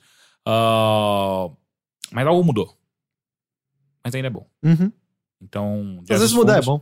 É, se você procurar no, no Google, você vai pegar o endereço. é, é na- na- agora ele fica literalmente na Cardeal Arco Verde. An- Antes ele ficava numa, numa travessa da Cardeal, ficava entre a Cardeal e a, e a Teodoro Sampaio. Ah, agora ele fica literalmente na Cardeal. E eu não lembro exatamente qual é. É logo antes da Heitor Penteado. Heitor Penteado, né? Aquela. Não, ele é do Tornaldo. Doutor Arnaldo. É, logo. Não, não. Não, porque. ó, Lá embaixo. lá Cardeal, embaixo. não, Cardeal não chega no Heitor Penteado. É, Henrique Schaumann, desculpa. Ah, tá. É, é, Tá. é- é quase no Henrique Schaumann, é, é ali do lado. Enfim, ah, se você vir pra São Paulo um dia e gosta de jazz, vai lá, vai lá. E se você mora em São Paulo, vai lá também, que eu acho jazz dos. Nos, oh? Jazz nos fundos. Ok. Ou jazz dos fundos. Ih, caralho. Bom, cara, Acho é que é uma, jazz é uma nos letra. fundos, O é. Google, O Google vai é- corrigir. É, o Google é, sabe disso. Exato. É jazz Enfim. nos fundos. Jazz nos fundos. Ah, vamos aos e-mails, então, que você pode enviar para bilheteria.overloader.com.br. Vamos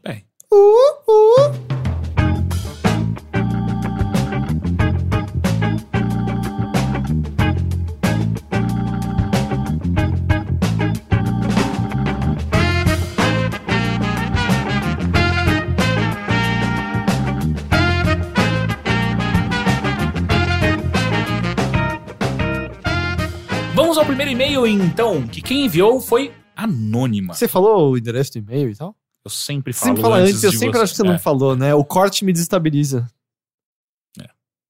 Enfim, vamos lá. Olá, overlindos. Ah, olá. Sou uma jovem saudável, em graduação e em um relacionamento excelente. Até aí tudo certo. Eis que nos últimos meses tenho sofrido com o hábito de ver pornografia. Primeiro de tudo, provavelmente pela proximidade com a minha própria sexualidade, não tenho nenhum interesse em por- pornografia heterossexual. Assisto todos os vídeos julgando atuações ruins, relacionamentos abusivos e transas que claramente não são nem um pouco prazerosos. Sim, sou problematizadora do porno hétero, que fazem. Isso nos leva à situação atual, em que eu, na boa forma dos meus vinte e poucos anos, passo no mínimo de uma a duas horas por dia, todos os dias, vendo pornografia gay. Cheguei ao ponto de ter uma lista atualizada frequentemente dos melhores atores e compartilho com meu melhor amigo. Já peguei no sono com os vídeos abertos e os dedos entre as pernas e acordei assustada, morrendo de medo de alguém ter chegado em casa e visto a cena toda. Nesse dia eu percebi que meu hábito havia se tornado um vício e que estava tomando muito mais tempo e energia do que deveria. Água também, já que a siririca no banho acontece religiosamente. Essa foi boa. Eu não quero rir, mas é. Ai. Uh! Eu tô me segurando a porra toda. Essa aqui me pegou prevenido. Ah, isso afetou minha vida sexual. Sempre que rola a oportunidade, fico com preguiça de fazer sexo. Afinal, já tive pelo menos de 3 a 6 orgasmos naquele dia. Sempre tive preguiçinha da transa, pois envolve rituais do qual não sou muito fã. Prefiro o estilo morde, geme, fode, vira pro lado e dorme. Não julguem. Mas oficialmente quero abandonar essa vida. Não aguento mais gastar tanto tempo nisso, nem ver meu namorado quase sempre frustrado com o assunto. Vocês já tentaram se livrar de algum hábito assim? O que devo fazer? Contei ao meu namorado que tenho me masturbado com muita frequência e devido a isso tenho menos interesse em transar, mas não comentei o quão obsessivo estou com isso. Estou em, em em processo de redução da pornografia, mas hoje, plena terça-noite, tive que acordar às três da manhã, ligar o computador e assistir uns três vídeos para conseguir dormir em paz. E foi a gota d'água. Espero conselhos. Abraço a todos, sou muito fã do trabalho de vocês. Beijocas. Então, esse foi um dos melhores e-mails que a gente já recebeu há muito tempo. Eu adoro, é, é, enfim, é, gostei muito também. É... é, são coisas muito diferentes, Cara- né? A masturbação e a pornografia e o sexo em si. É- são é- coisas completamente Qual diferentes. foi a época de vocês de mais punheta? Ah, sei lá, dos 14 até agora?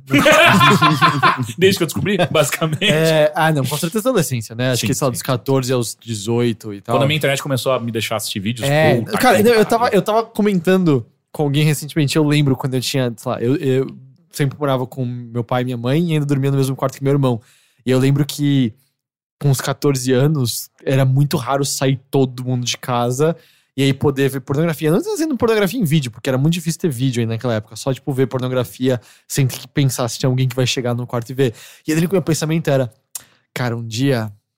Um dia eu vou morar sozinho pra poder ver toda a pornografia. toda a pornografia. Era um tipo, sonho muito constante, E aí, né? tipo, mano, isso se torna uma realidade, ver quanto você quiser, é muito rápido, né? Mas todo mundo tem telefones hoje em dia. Aham, tipo, aham. você entra no banheiro, vê o quanto de pornografia você quer. E assim, só não tem mais tanta vontade, assim. Mas eu lembro muito desse pensamento e tal. Mas o lance é. Não, não tem nada de errado em ver pornografia todo dia. O lance é é ver uma, duas horas todos os dias, eu acho. É, Sabe? porque Se isso, isso afeta a sua rotina. É, meu, duas, imagina Sua- duas horas por dia vendo gente transando. Eu acho que. É, então, eu, eu virou voltava adolescência, né? quando eu não tinha nada pra fazer, daí isso ocupava meu Porque se tempo. fosse, ah, deixa eu ver um videozinho, sabe, cinco minutinhos por dia e, sei lá, você mas se cinco minutos também Não, e né? outra, Muito pouco, é- porra. é, eu acho que. Pô, só isso- cinco minutos não dá, pelo amor de Deus. Isso já deu três afeta- vezes. Não. Independente da, da- da- de quantas vezes ela faz, mas é tipo, é muito tempo dedicado a uma coisa que, na verdade, é, ela tá substituindo o sexo pela, pela, pela masturbação, pela, pela pornografia especificamente. E isso tá afetando a vida dela, porque ela deixa de fazer outras coisas pra consumir pornografia.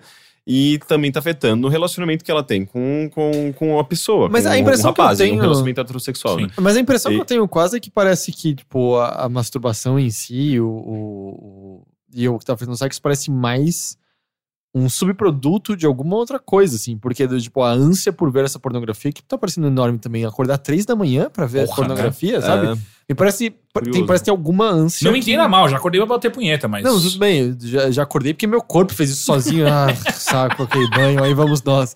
Mas. é, Sei lá, vamos não. é, vamos amanhã explicar pra família porque que a gente resolveu tomar banho três da manhã. mas é. Mas é. Me parece, sabe, cara, tem alguma coisa, vamos dizer, errada psicologicamente pra você, de repente, achar que você precisa ver pornografia três manhã. Porque se fosse só uma questão de. Meu, você acordou com tesão, você um sonho, meu, você se masturba ali na cama, ou tal, você não precisa levantar, ligar o computador, Mas é que entrar a... num site. Que é importante saber se a é SSD masturba- ou não, né? A Porque demora pra caralho. pode estar muito atrelada à pornografia. Ela, ela tem vontade de se masturbar, mas ao mesmo tempo ela não consegue se masturbar sem, sem a pornografia. Mas bem que ela faz pode um banho, pode no banho muito é assim, é interligado. assim É. pornografia. É verdade, mas então, no banho. Se bem que eu Tem- tem- ter. ah, Tá, mas tem, tem uma coisa interessante nisso, né? Porque no banho ela tem estímulos da água, água quente, corpo, acho que ela tem um contato melhor com, sei lá, estímulos, sensações, sabe? E, e quer dizer que ela precisa de algum estímulo específico, não sei se. Eu acho que isso é saltar pra uma conclusão é. Não, não, não, tem não, não, mas, mas tem tudo a ver, porque é tipo, se ela, se ela ou só se masturba no banho, ou se só se masturba, tipo, com, com pornografia, tipo, Eu, Tem eu alguma não fico coisa- claro Cara, isso, é, tipo, a ligação, tipo, é, eu não entro no chuveiro, água, meu Deus, ah, uma ereção. Não, não, é assim. gente, você, você tem tantas coisas que você pode fazer com água, existe chuveirinho pra quê? sabe? É, inclusive, dá de beber pra que- pessoas que necessitam e tal. É, não, chuveirinho tem só uma função, é ou é chuca ou é masturbação. Sabe, pra mulheres espe- espe- especialmente. Porra, É, não. Não? Eu, né, eu nunca uso chuveirinho, pra falar a Não, verdade. é, então, a pra mim, hipótese do eu Rick me acho. pare- a hipótese do Rick, do Rick me parece certeira. Porque, tipo, eu literalmente nunca usei o chuveirinho. Não, mas Você pra mulher. Gente, pra, brinca? pra mulher, pra mulher o chuveirinho é. Você tira o negocinho e bota na. Não. Tipo, no máximo, é, não sujei o pé, eu ponho os pés limpos com chuveirinho. É Espero isso. que ninguém faça isso em casa, de colocar. chuveirinho na boca.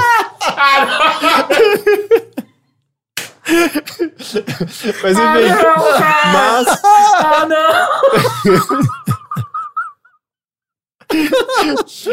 Gente, a casa, a casa tem duas, duas gays morando em casa. Você acha que é uma boa ideia? Não é. Você não faz isso na casa dos gays. É, que mas. Acho que o último. Água- Acho que, sinceramente, acho que o último traço de inocência foi arrancado de mim agora. num nível muito, muito. ar, muito visceral, cara. Mas é sério. Que eu tenho uma terceira com ele na boca. E o Henrique entrando no banheiro, o que você tá fazendo? Não faz isso, tira já da boca. É, mas, meu, água quente, é, jato, sabe? Tipo, pra mulher isso é perfeito, sabe? É, é, o- é um- melhor do que um vibrador, eu acho até. Eu duvido. Diz, diz o homem com pinto. Eu, eu não sei, você já viu o poder mas- certos vibradores? É, não, eu digo ele é, falando que é a melhor tá. coisa. É porque eu também sou um homem com pinto. É, é, é verdade. Bem, homens também podem Mas é, o, podem lance ter me, me parece assim, tá sensação. ligado?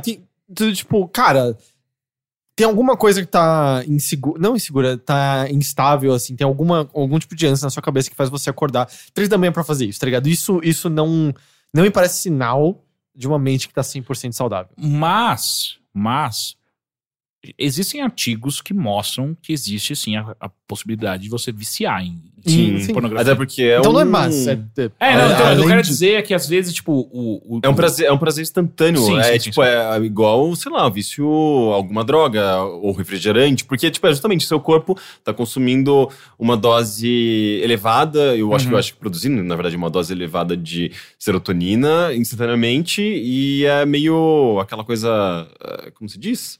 Eh, é tipo um, um- Uma recompensa rápida. é uma recompensa rápida, Porque- sabe? Tipo, uma porque- dose muito rápida. Não, mas ela, menciona, dizer- ela menciona o lance do, do, do morde, cospe. É, então isso que eu ia falar. Porque me parece que eu, o que você tá sentindo é. Você já não gosta dos rituais, como você mesmo coloca. Ela, diz- pelo que eu entendi, ela não curte tanto preliminar e É, enrolação. é, é. Ela prefere ir pra penetração uma fica, vez, é, é, isso? e aí fica a questão, tipo, se você já conversou com seu namorado, será que vocês não conseguem colocar isso na É, relação? porque, É. tipo, eu não sei, assim, eu, é, eu não tenho nada de errado em, Em não em ter os querer. dois, sabe? É. tipo, porque, meu, às vezes você trabalha, você tá cansado. É. Ou, cinco minutinhos, cada um gozou uma vez e vamos dormir Aham. e tá ótimo. É, tem dias que é meio isso Sim, só e acabou, sim. assim. Uhum. E eu concordo. Se toda trepada for o ritual de Puta, que pa... 40 Ah, minutos um de chupa um, o outro chupa o outro, e aí brinca. Meu, não, caralho, tipo, tem um filme que eu quero ver daqui a pouco, sabe? Vamos, tenho é, tem, tem uma vida pra. Eu tenho que fazer endoscopia daqui a pouco, sabe? Não tem, né? enche o saco também. Não tem, Sim, então não tem nada de errado em querer isso também. Isso não me parece. E às vezes Mas- é uma época também, tipo, às vezes é, é- é- eu acho que é interessante procurar ajuda profissional, Uhum. como sempre. Sim, porque me parece que tem alguma outra coisa que não tá acertada aí, sabe? Uhum. Pra, pra. Tipo, acho que, óbvio que dá completamente leigo, mas me parece que esse. Eu não vou chamar de vício, porque a gente não tem evidência pra chamar disso, mas assim, essa intensidade com a qual você tá vendo pornografia e se masturbando tá claramente suprindo alguma outra coisa, sabe? Você tá usando isso pra suprir alguma falta, tá tapando algum buraco Uhum. que, que existe que talvez você não esteja identificando de alguma forma. E ao é mesmo tempo desequilibra toda essa relação sexual, tátil, que você pode ter com o sexo normal. Porque, Hum. tipo, se, você, se o seu consumo, se seu foco em tesão está num, num negócio completamente visual e, e, e uma experiência no qual você tem com pleno controle de tudo, eh, você vai se dar muito mal do outro lado da- experiência que não é completamente visual e não é sobre você ter o controle, o controle de tudo o tempo todo, sabe? É um negócio completamente diferente. Então, eh, de fato, assim, parece que uma coisa tá anulando a outra, sabe? Uhum. Ela teria que encontrar um equilíbrio, porque não é que eh, você precisa, talvez, eliminar completamente a por- pornografia para encontrar a solução, sabe? E isso, talvez, se você queira fazer isso, você vai ter que fazer, fazer ao longo do tempo, sabe? Tipo, senão é uma abstinência total, assim, é pode ser meio pesado. Mas eu acho que sim, ela deveria reduzir esse, esse consumo aos pouquinhos e tentar ter um autocontrole sobre isso. E ao mesmo tempo tentar descobrir que ela, o que ela realmente gosta no sexo. Tipo, o que, que realmente dá tesão pra ela. É, e, e conversar com o namorado dela e tentar chegar num ponto no qual eles consigam explorar esse tesão, de fato, né? E eu acho que é também de época, porque eu lembro, eu já, já tive relacionamentos no qual eu batia mais punheta que eu transava. Porque, sei lá, era mais fácil, rápido e, e- e eu controlava melhor também Uhum. a situação e quando ia acontecer e por aí vai. Ah, mas eu, eu não lembro, eu não lembro de fazer algo em específico pra para que isso mudasse. Era tipo, ah, uma época, sei lá, durante dois, três meses eu tô meio punheteiro pra caralho, depois diminui bastante, continuo punheteiro pra caralho, porém ainda conseguindo transar. Então eu acho que tem essa parte também, né? É que ela, ela não fala exatamente qual é o, há quanto tempo ela tá assim. Eu né? acho que uma Parece coisa boa seria tempo. talvez contar isso pro seu namorado. Ela, ela falou que Ela contou. falou que Ela falou que contou? Eu tinha sim. dito que ela não tinha contado. Ela, falou que contou. contou, Ah, e ele mas mais sobre masturbação. Não sei se, ela falou especificamente sobre pornografia gay. O que também é um ponto curioso, né? É. É, durante uma boa parte da minha adolescência eu só assistia é, é, é, filmes de lésbicas. Mas lésbicas, tipo, dirigidos É, por homens. Lógico, é, lógico, Hum. lógico. Homens héteros. É, é. Enfim, não sei, não sei, não sei. É, Boa sorte. E, e tentar não gastar tanta água. É É, foda. Ah, enfim, próximo e-mail. Olá, caras. Ah, estou ouvindo o Bilheteria 118 e gostaria de dizer o quão estranho e inesperado foi ouvir vários minutos de vocês discorrendo sobre o meu nome. É só isso mesmo. Quem que é? Como Ele é o chama Wellington. mesmo? Wellington Ah, Nascimento. ué. É, eu queria, só pra deixar essa anedota. Anedota Ah. é uma palavra muito boa, né? Eu gosto da anedota. Oh, puta que Ah, próximo e-mail. Olá, overlindos. Oi. Me chamo Rafael Costa e tenho 19 anos. Oi. Acompanho o trabalho dos senhores desde a época do Games on the Rocks, porém nunca tinha enviado um e-mail por não achar ter, não achar ter algo relevante para ser lido no podcast. Se ele tem 19, ele acompanha a gente desde tipo 13 ou 14. Por aí. Ok. A gente formou esse cara. Então imagino que vem por aí. A gente pede desculpa por tudo. É. Porém, depois de alguns acontecimentos recentes da minha vida e depois do episódio 117 Mares da Mente, eu resolvi enviar esse, esse aqui para desabafar umas coisas e pedir uns conselhos. Eu namorei uma garota chamada Bianca por 4 anos. Sim, desde os meus 15 anos. Sempre tivemos um relacionamento muito bom e saudável, com altos e baixos, como todo relacionamento. Porém, ano passado decidimos que, como provavelmente passaremos maior parte das nossas vidas juntos e gostaríamos de ter mais experiências e histórias para contar quando fôssemos mais velhos, resolvemos abrir o nosso relacionamento. Até aí, tudo bem. O problema de verdade começou quando começamos a nos apaixonar por outras pessoas. Chegamos a, a cogitar que não gostávamos mais um do outro da mesma forma. Porém, depois de muito conversar e questionar, concluímos que isso não era verdade. Ainda não nos amávamos muito. Por conta disso, pesquisamos bastante e descobrimos o ser poliamorosos. Ou seja, temos a capacidade de amar mais de uma pessoa ao mesmo tempo. Como eu disse ali em cima, nos apaixonamos por outras pessoas. Eu me apaixonei por Renata, uma amiga de escola que, vez ou outra, nos acompanhava em algumas festas e passeios. Contei isso para ela e tive meus sentimentos rejeitados. Ela só me vê como um amigo e eu entendo isso. Esse acontecimento doeu bastante na época, mas eu já estou superando. O problema é que, enquanto eu estava apaixonado pela Renata, eu negligenciei meu relacionamento com a Bianca e isso fez com que ela ficasse muito chateada comigo. E com razão. Durante esse período da minha rejeição, Bianca acabou se apaixonando pelo irmão de Renata, Marcos. Puta que pariu, isso aqui tá virando uma novela, novela do Jorge Amado. cara. Mexicana. E ele se apaixonou de volta por ela. Eles ficaram juntos por um tempo e começaram a namorar. Ele tá usando nomes fictícios? Ou Sim. tá- Ah, tá. Eles ficaram juntos por um tempo e começaram a namorar. Sim. Ela teve dois namorados por um tempo, eu e Marcos so- somos amigos e concordamos tranquilamente com a situação. Nessa época, a Bianca começou a me deixar um pouco de lado, porém, não me importei muito. Ela estava mal devido a alguns problemas pessoais sérios e eu sabia que não podia exigir ou esperar muitas coisas boas vindas dela nesse período. Só que depois de três semanas, esse distanciamento começou a me afetar. Ela só falava do Marcos o tempo todo, eles não podiam se ver muito por causa da mãe do Marcos, que não aceita o relacionamento, e a Bianca sentia, sentia muitas saudades dele. Nesse período, parecia que ela não, não tinha mais tanto prazer estando do meu lado. Tudo que ela queria era estar perto dele. Isso me magoou bastante. Fez eu me sentir deixado de lado como se fosse uma segunda opção para ela. Eu tentei esconder esse sentimento o máximo que eu consegui, achando que se eu falasse como estava me sentindo, ela fosse se sentir ainda pior, por conta daqueles problemas pessoais. E foi aí que eu cometi meu pior erro. Pois em 2013, quando começamos a namorar, a única coisa que a Bianca me exigiu para que esse relacionamento desse certo foi sinceridade e transparência, e eu quebrei essa regra quando tentei esconder meus sentimentos dela. Resultado, depois de tanto guardar esses sentimentos dentro de mim, eu explodi e acabei jogando tudo isso que eu estava sentindo em cima dela de uma vez, de uma vez, de uma maneira grossa e abrupta. Isso fez com que ela ficasse extremamente irritada e decepcionada comigo. De novo, com razão. Depois desses, desses acontecimentos, conversamos muito e decidimos que precisávamos de um tempo para nos reconstruir, nos curar e evoluirmos como indivíduos, então terminamos. E é aí que eu gostaria da sugestão de, de- e comentários dos senhores. Eu e Bianca continuamos melhores amigos depois de tudo o que aconteceu. Afinal, ainda temos um carinho muito grande um pelo outro, e não brigamos de maneira séria a ponto de nos odiarmos. O problema é que ainda assim esse término me machucou demais. Eu não tenho mais vontade de sair de casa, a faculdade é sempre um porre, eu perdi o apetite e como, e como porcaria em quase todas as minhas refeições. Eu me sinto diversas vezes sem chão, solitário como se todos tivessem alguém para contar, menos eu.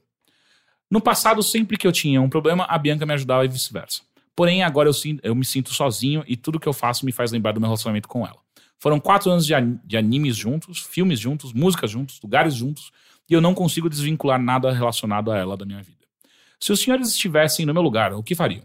Existe alguma técnica para esquecer que ama alguém? Algum método para desvincular coisas de pessoas? Alguma mandinga para o término do relacionamento não me afetar tanto? Eu já faço terapia há cerca de três meses, uma vez por semana, e acho que ela está me ajudando. Sempre que vou numa consulta me sinto melhor, porém é só um dia, entre os sete que compõem a semana. Também estou tentando me aproximar mais dos meus amigos, porém, durante esse período da, vi- da vida, estão todos muito ocupados com faculdade ou com os próprios problemas pessoais. Enfim, muito obrigado por lerem até aqui esse gigante e-mail de um jovem depressivo e solitário e continue sempre com um bom trabalho que diversas vezes ajuda eu e muitos outros ouvintes a esquecerem um pouco dos problemas da vida durante algumas horas toda semana. Desejo aos senhores muita sorte em todos os seus projetos e fiquem bem.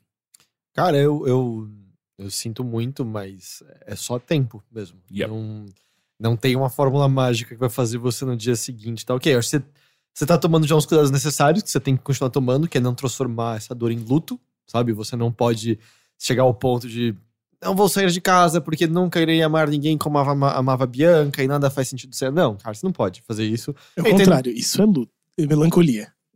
Tem que transformar em luto, não fazer melancolia. Ah, é, perdão, ele não pode. Tá, tem razão.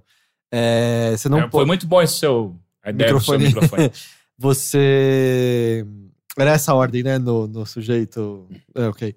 É, tipo, de vez em quando, ok, você tá desanimado e tal, mas você não pode fazer isso, isso ser uma coisa frequente, porque aí sim vai se tornar algo pior. Agora, de resto, é, eu não sei, talvez soe, soe horrível, mas vai chegar num ponto em que isso não vai mais importar.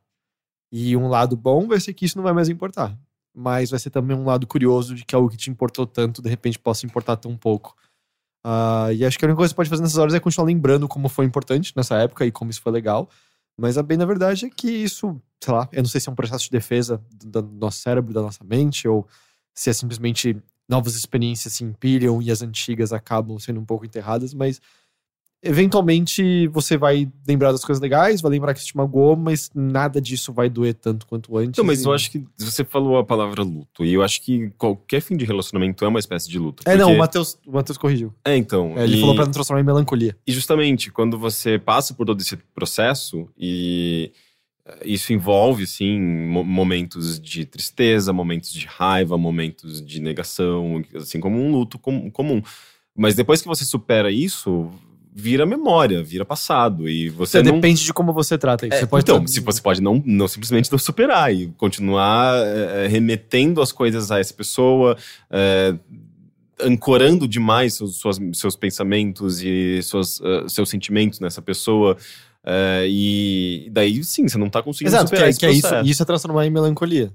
Exato. E, e então, quando você passa por esse processo e supera, tudo isso vira essas memórias positivas Mas que é que você é, falou. Você tem que esperar e continuar fazendo outras É, coisas. esperar, mas só esperar sentado não, é, não adianta. Não, mas é literalmente o que eu falei, não? É, do, tipo, Uhum. fazer, faça Uhum. coisas, não deixe de fazer. É, e mas- durante muitos anos eu defendi muito a, a- o não apagamento da pessoa da sua vida, né? Tipo, ah, cara, não tem por que você é, tirar do, do Facebook, tirar do Twitter, ah, apagar do telefone do celular, essas coisas. E aí eu discordo. E então, e aí, ah, depois de, de relacionamentos muito sérios que eu tive, que acabaram de uma maneira não legal e, e tudo isso me afetava de uma maneira que eu nunca tinha sentido antes, eu descobri que às vezes é preciso. Cara, eu, eu, o eu acho que, afastamento às vezes é. Sim. eu acho que o lance é, não é que você não pode reaproximar depois, mas eu Claro, acho que no claro. primeiro momento, até porque vai bater um ciúme fudido nesse Sim. começo, de você olha, ah, estou num bar com tais pessoas no Twitter, ou põe Uhum. a foto no Instagram com outra pessoa. Você vai sempre ter aquela sensação de, ah, tá tudo ótimo pra todo mundo e Sim. tá tudo só uma merda pra mim, sabe? A vida continua pra outras pessoas e eu fiquei estagnado. Não, Todo e- e mundo a gente- sente isso. A gente precisa trazer o término para o mundo digital também. Infelizmente, a gente tem as implicações ah, do mundo digital in- interferindo na nossa vida. Uhum. A gente vive, às, às vezes, mais o mundo digital do que o mundo re- real. E, e terminar um relacionamento com alguém. Tá, você não vai mais ver aquela pessoa, mas se você mantém ela próxima de alguma forma em redes sociais, você não tá terminando completamente, de certa forma. Porque no passado, quando a gente não tinha redes sociais, ah, terminei o relacionamento, eu não, só não vou mais ligar pra ela, não vai mais ligar pra mim. E a gente não vai se ver se a gente. É, hoje em dia você tem um álbum inteiro É, de fotos pra ver da outra pessoa. se E, e dependendo de- do que você deixar de fazer, se você não, digamos, configurar corretamente, você vai continuar tendo acesso ao feed daquela pessoa. O Facebook não sabe necessariamente Ou que quando você. o Facebook faz questão de, olha o que você estava fazendo três Pois anos é, atrás. Eu já vi é várias pessoas comentando que é um absurdo o Facebook, você não tem como desligar isso, porque o Facebook sabe, né, porque ele faz isso. É pra ele gerar mais conteúdo, porque as pessoas estavam compartilhando menos coisas, e ah, essa memória de compartilhar. Mas eu vi várias pessoas, mano, tem, tem coisas que eu não quero ser isso. E é normalmente relacionado a término, né? término, é ele põe lá, tipo, foto sua do É, relacionamento o Facebook passado. fez isso comigo. É, então, Foi e ridículo. tipo, não tem como você desligar isso. assim, Uhum. não, não dá. É, qual que é a fórmula que já colocaram algumas vezes da comédia, que é tempo mais mais riso igual a piada, alguma coisa assim? Tem, tem uma fórmula que eles ah, usam que é basicamente tipo. Sabe quando você vê um comediante fazendo uma piada sobre uma tragédia que acabou de acontecer e todo mundo fala, cara, muito cedo, velho, too soon. é, eu, eu sinto que é uma- algo muito parecido com o relacionamento. Tipo, essa pessoa vai continuar sendo importante pra caralho pra sua vida, mesmo porque ela faz parte da sua formação, da, da sua formação emocional, basal, tá ali. Ela tá ligada, você não vai esquecer dessa pessoa. Mas você se manter perto dela é muito, mu- muito, muito cedo ainda. Não tem como isso acontecer, sabe? Tipo, isso vai ser muito difícil. ah, ah, a não ser que você consiga realmente atingir o Nirvana, The Band, e, e aí você vai conseguir se desvencilhar disso, né? Mas aqui é, é- é necessário um, um É, afastamento. eu assim, não acho sim. que. Eu, eu acho que é importante. E conhecer gente, sair, não, Sim. não, não ficar E- com a- Porque e se você, não se afastar, isola. você não vai conseguir eh, conhecer novas pessoas também, porque ela ainda vai estar ocupando o lugar do que seria novas Aham. pessoas, né? Se você se isola, eu acho que você vai ficar com sua memória lá, nela, sabe? Na vida que você tinha com ela. Então, se você tem contato com novas experiências de outras pessoas, você vai esquecer isso muito mais rapidamente. Você vai ocupar sua mente com outras coisas. E Eu- eu vai ajudar que- também você se aproximar de outras pessoas que vão acabar.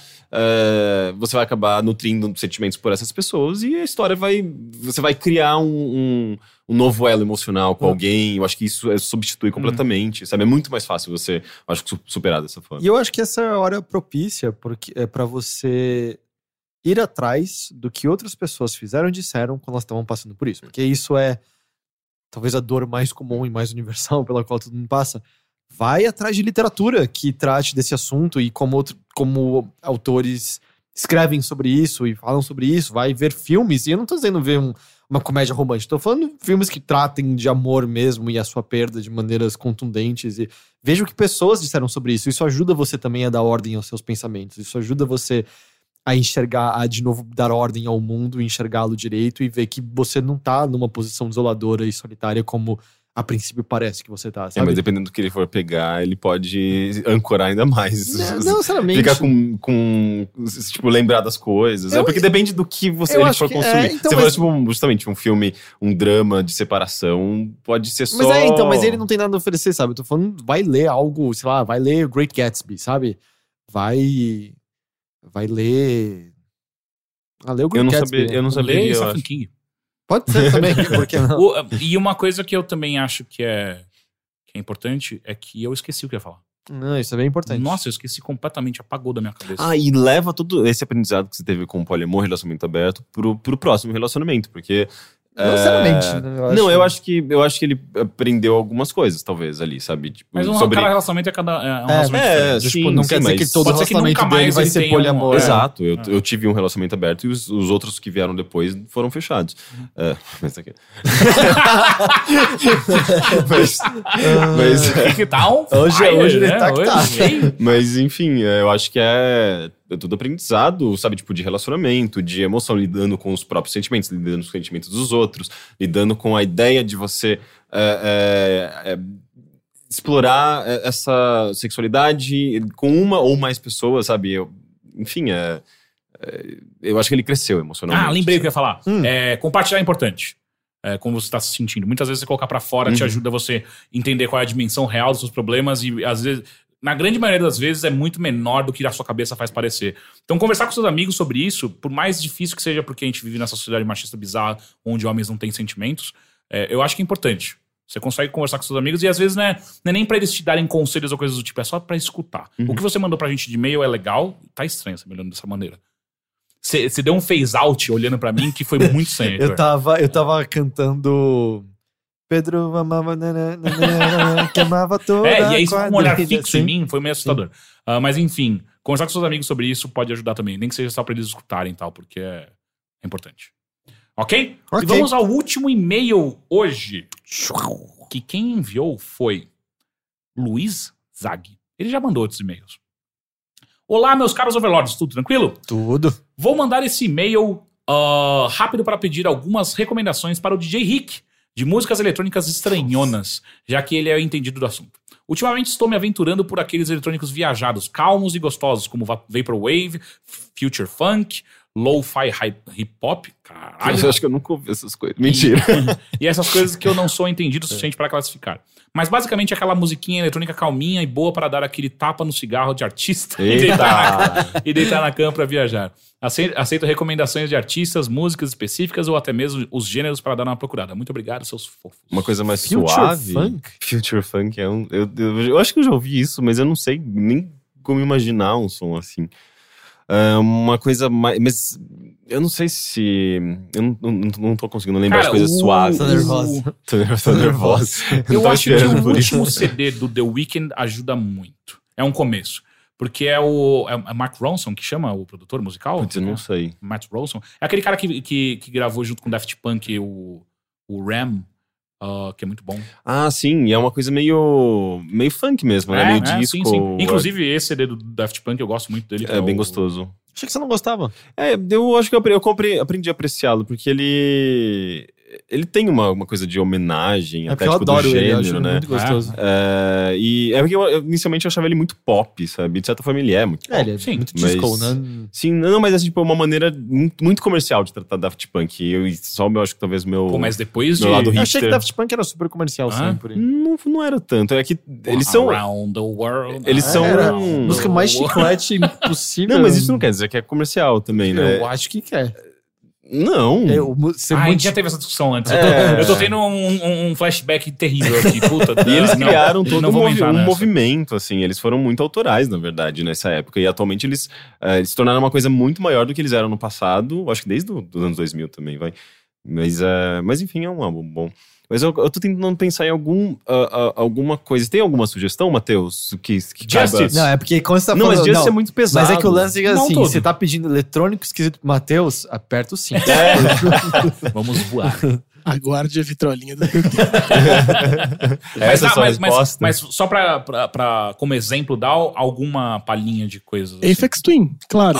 que é isso que eu vou falar O último álbum, do Teteu. dele justamente. é, é muito bom. Mas ele tem coisas mais palatáveis e mais bizarras. Na vitrolinha do Teteu vai ser uma bem bizarra. Opa! Já tava planejado, acho que agora é a hora, então. ok. Ó, ó, gostei disso. Ó, eu vou fazer. Eu vou escolher três músicas. Aliás, três músicas não, três ah, nomes meio aleatórios. Eu- só vou. Não é nem banda, são só nomes aleatórios Ah, que eu tô eu lembrei de uma aqui. produtora muito boa, chama Muramasa.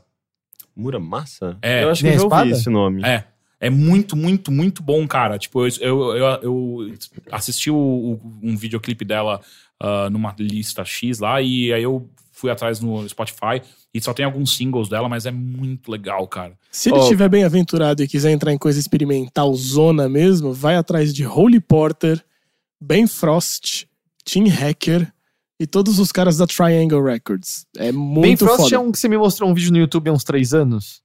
Talvez, é tipo um ao vivo é só muita luz É. e muita fumaça. É, é uma da hora isso. É foda, é um eu tenho som. favoritos, eu ouço de vez em quando. Yes. Ó, Beth E eu não uso faz, de artista. faz um som que eu acho suave, um pouco melancólico, mas tem vocal. Tem um outro trabalho dele chamado Gel. Gel. Putz, eu não lembro. Gel alguma coisa que é sem vocal e é só ambiente e é gostoso, assim, é agradável. Sei lá, Boards of Canada, eu acho que é total, assim. é Caralho, uma- eu escutava isso muitos anos atrás, Boards of Canada. é, é um som. É um som. Eu acho que ele, ele, ele é um pouco experimental, eh, tem uma coisa mais ambiente também. e assim, tem tipo, um negócio, uma muito pegada de folk, não tem? É, Tem, tem, tem um Ah. álbum especificamente que eu acho, Acho que que foi até. o primeiro que eu escutei, é, é até meio. é, Muito violão, né? Camp, Campfire, É, é, é, alguma coisa, não é? Campfire Headface, não é? É, eu acho que é. Que ele tem uma pegada até tipo de brincar um pouco com esse gênero, sabe? É, é bem, é bem gostoso, eu acho que para seu cigarrinho de artista vai ser perfeito. Mas é um pouco, ele é um pouco meio, meio melancólico demais às vezes, sabe? Melancolia é bom. É, mas eu não sei, dependendo, pode, dependendo do, do cigarrinho, pode bater uma bad ali. Eu já coloquei no final de um programa e o Rick reclamou. Falou, ai, que música melancólica. É, é, é, é que aquele álbum tem uma história meio triste por trás. E CFCF, eu acho que você vai gostar também. Você escreve exatamente assim, é CFCF. É um. Putz, eu não sei se é um E ou se dois não- e se for produtores. CFC, F. C, CF, CF. E. CFC. CFC. CFC? F. É. Oi! Eu tô ficando muito. muito... É o cigarrinho de artista batendo. é, é, tá batendo. Ah, que eu, eles, eu não consigo identificar a linha deles. É future al- funk.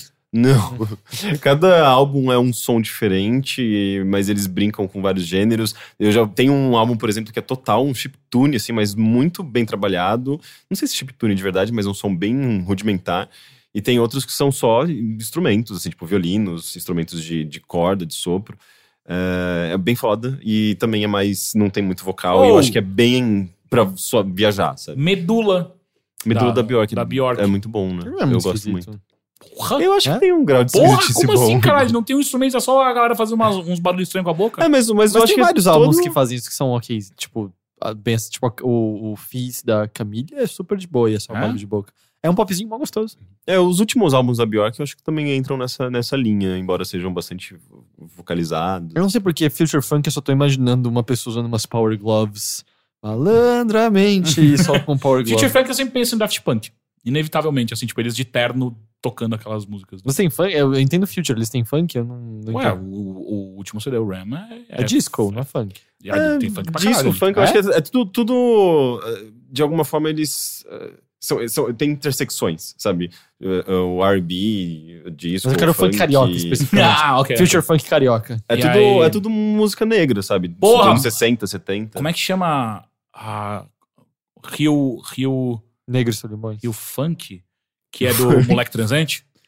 Puta, Moleque Transante é muito bom, Ah, caralho. sim, eu lembro Como é que era mesmo? Moleque Transante. Nossa, mas isso soa muito como o Jorge Versila, né? É, não. Não! Nossa, parece. Eu sim, mas da maneira como você cantou e, e Nossa, não, esse pra mim- ritmo é não, muito isso Jorge é Versila. basicamente a versão brasileira de, tipo de New York, não é? É tipo Concrete City, Where Ah, Dreams tá, Are tá. Made Alicia of. Keys?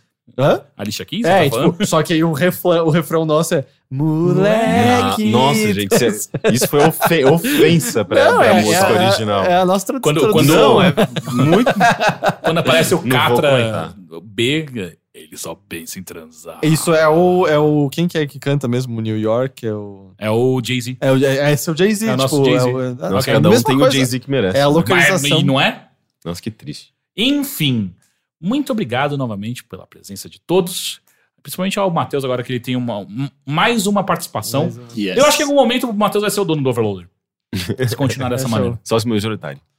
Tava lendo um artigo outro dia sobre como Jay-Z tem um pênis gigantesco. Ah, é? Eu não vi ainda.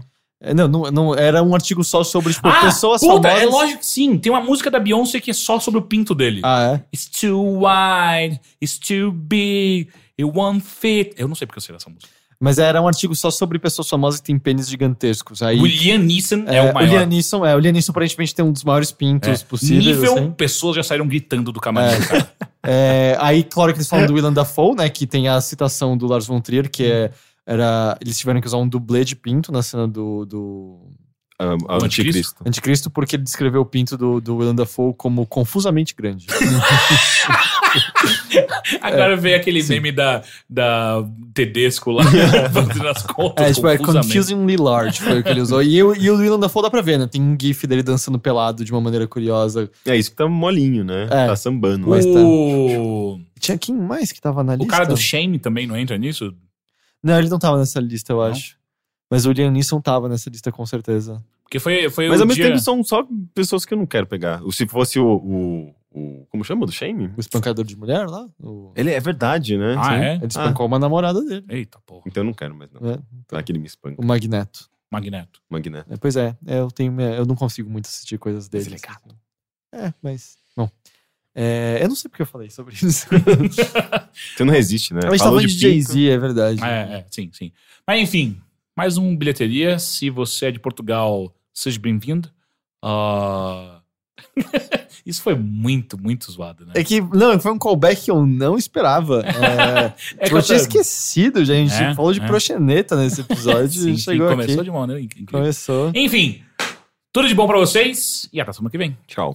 Tchau. Tchau! Vitrolinha do Teteu. Fala pessoal. Bom, como prometido, dessa vez eu vou falar sobre o Aphex Twin. E o Aphex Twin é sem dúvida um dos meus artistas prediletos. A música que esse cara faz é simplesmente fenomenal. E é muito diversa também. Ela muda muito de geração para geração, de disco para disco e de faixa para faixa dentro de um mesmo disco. Mas eu já falo sobre isso. Eu vou tentar ser sucinto aqui, porque o Aphex Twin é extremamente complexo, teria muito que se falar sobre ele. Daria pra fazer uma tese de mestrado ou de doutorado. E, aliás, foi feito, mas isso é uma pequena história episódica que eu conto daqui a pouco. Bom, pra quem não conhece, Aphex Twin é um sujeito que produz música eletrônica. O nome dele é Richard D. James. E às vezes ele assina com esse nome também. Ele produz mais com o nome Aphex Twin, mas ele já chegou a assinar algumas músicas como Richard D. James e algumas outras como AFX. e alguns outros nomes, mas mais comum realmente é Aphex Twin, e quando normalmente falam Aphex Twin, estão se referindo a tudo que esse cara já fez. É extremamente difícil falar o que é o som desse cara, que tipo de som é esse que ele faz. Porque ele tá numa borda muito interessante entre música experimental e música pop. E isso que eu acho a parte mais incrível da música desse sujeito. Que ele tem um pensamento extremamente experimental. Algumas músicas não tem nem nota direito, não tem escala. Aliás, recentemente a Korg lançou um sintetizador que vinham com escalas completamente bizarras e totalmente desafinadas que foram programadas por ele. E em mais de uma ocasião, quando perguntam qual as influências dele, ele responde quase sempre em primeiro lugar Yanis Xenakis, que para quem não conhece, fica a indicação que é maravilhoso também, é um compositor de música contemporânea grego. Estranhíssima a música desse sujeito. Então veja que curioso. É um cara que tá fazendo música de pista, música dançante, por assim dizer, música relativamente tradicional e que existe um super preconceito contra a música eletrônica justamente por ser muito repetitiva, dentro de padrões muito específicos, uh, tudo em 4x4, tudo nas escalas previstas e etc.